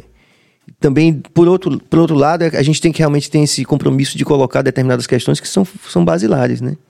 Então, é, ontem a cantora Maia, eu queria dizer isso de, de Eu assisti. é, ela falou, ela falou sobre isso, assim, que Anitta, ela não é percebida como preta, como mulher preta, né? Seja porque ela evita ou escolhe não tocar em temas é, da negritude, é, seja pelo, pela característica mais pop, e aí eu vou dizer diluída, líquida, que você falou de Bauman, É. do trabalho dela em relação a Isa, por exemplo. Ela disse que Isa, na visão dela, Isa representa muito mais hoje a mulher negra do que Anitta, porque Anitta, além de não ser percebida pela questão da passabilidade, da paleta, né? Que ela, é- ela não é vista como uma mulher negra, e também pelo fato, o colorismo, e também pela questão de que os temas dela são mais do universo pop e, portanto, são mais diluídos e não alcançam determinadas causas que ela, a cantora Maia, considera como fundamentais num processo de construção estética, artística de uma mulher negra no Brasil. É. Bom, gente, é o seguinte, a gente está com um problema técnico aqui que é muito raro de acontecer. Eu acho que um ano e sete meses de programa aconteceu umas duas vezes e, enfim, está acontecendo hoje. A gente já caiu, estamos voltando pela segunda vez aqui. E eu quero agradecer aqui ao nosso convidado, que ainda tem muita coisa para desenvolver, mas que realmente a gente vai parar por, por conta da questão é, técnica que está rolando aqui, é, na certeza de que ele vai voltar, que já está intimado a voltar aqui, porque tem muita coisa que a gente quer perguntar É, também. Verdade. É, a gente ia, inclusive, a partir desse momento, valorizar a interação, que foi muito grande. Vai É. ser? Pode ser? Vamos ver se a gente consegue? Não sei, eu estou em dúvida aqui, porque... os- A interação, se tá se é alguma coisa ainda aí. Pronto, estamos ao vivo. Então é o seguinte, a gente vai tentar valorizar a interação o máximo que a gente puder, né? O que é lógico é um sinal de prestígio do convidado, né? Que, e, de que o assunto é relevante. Vamos lá? Vamos lá, Cabas, vamos... Ah, entendi, entendi. É, realmente por conta dessa questão técnica a gente acabou perdendo boa parte das interações. A gente vai pedindo desculpa, rapaziada, agradecendo por toda essa esse apoio aqui ao nosso projeto do BaiaCast, onde a gente está trazendo sempre pessoas eh, das mais diversas eh, áreas das- de atuação na sociedade, em busca realmente assim de uma reflexão sobre esse país complexo que a gente vive, que até a piada diz assim, o Brasil não é para amadores. E muito dessa perspectiva né, de, de, de reflexão crítica está aqui nesse Perfeitos por alguns segundos, por alguns segundos do nosso Jerônimo Bento. Eu já peço desculpa a ele aí, que ele queria já desenvolver altas histórias de filosofia aqui, que a gente vai ficar para a É segunda vez. verdade. Tem- Porque, na verdade, o livro tem linguagem neutra, tem meritocracia Hum. e outros temas relacionados à música também, que eu gosto, né? Hum. O Assis Valente, né, que eu gosto de falar dele, que tem a música de Natal Boas Festas, que poucas pessoas sabem. E deixa para outra É. oportunidade. Nas, se você se comprometer a vir aqui falar mais sobre isso numa segunda Sim, ocasião, Sim, sim. Tem umas coisas que ficaram pendentes para É. falar. Aí, sendo convidado, estaria aqui com certeza. Valeu, então. A gente agradece, Jerônimo, porra, Uhum. é, e a toda a nossa equipe também, a nossa convidada ocasional aqui, que caiu de paraquedas também, Marília, obrigado, que tenho certeza que vai ser uma apoiadora da gente aqui também. A gente segue amanhã, Billy, agenda? Amanhã faremos um ano e seis meses Aí, com o Wilson Café. Ah, o Wilson Café Então vai estar aqui também. bem legal. Fechando a semana aí, que foi maravilhosa. Aí todos os nossos convidados são de parabéns. O, só você, Jerônimo, ainda não mandou o Pix pra gente fazer a transferência né, em o dólar. Porque, gente, veja, a gente tem que pagar o motel, tem que pagar o jantar. Porra, mande o Pix. Caro Livres, então manda. Muito obrigado, muita paz, muita luz e até amanhã. Valeu!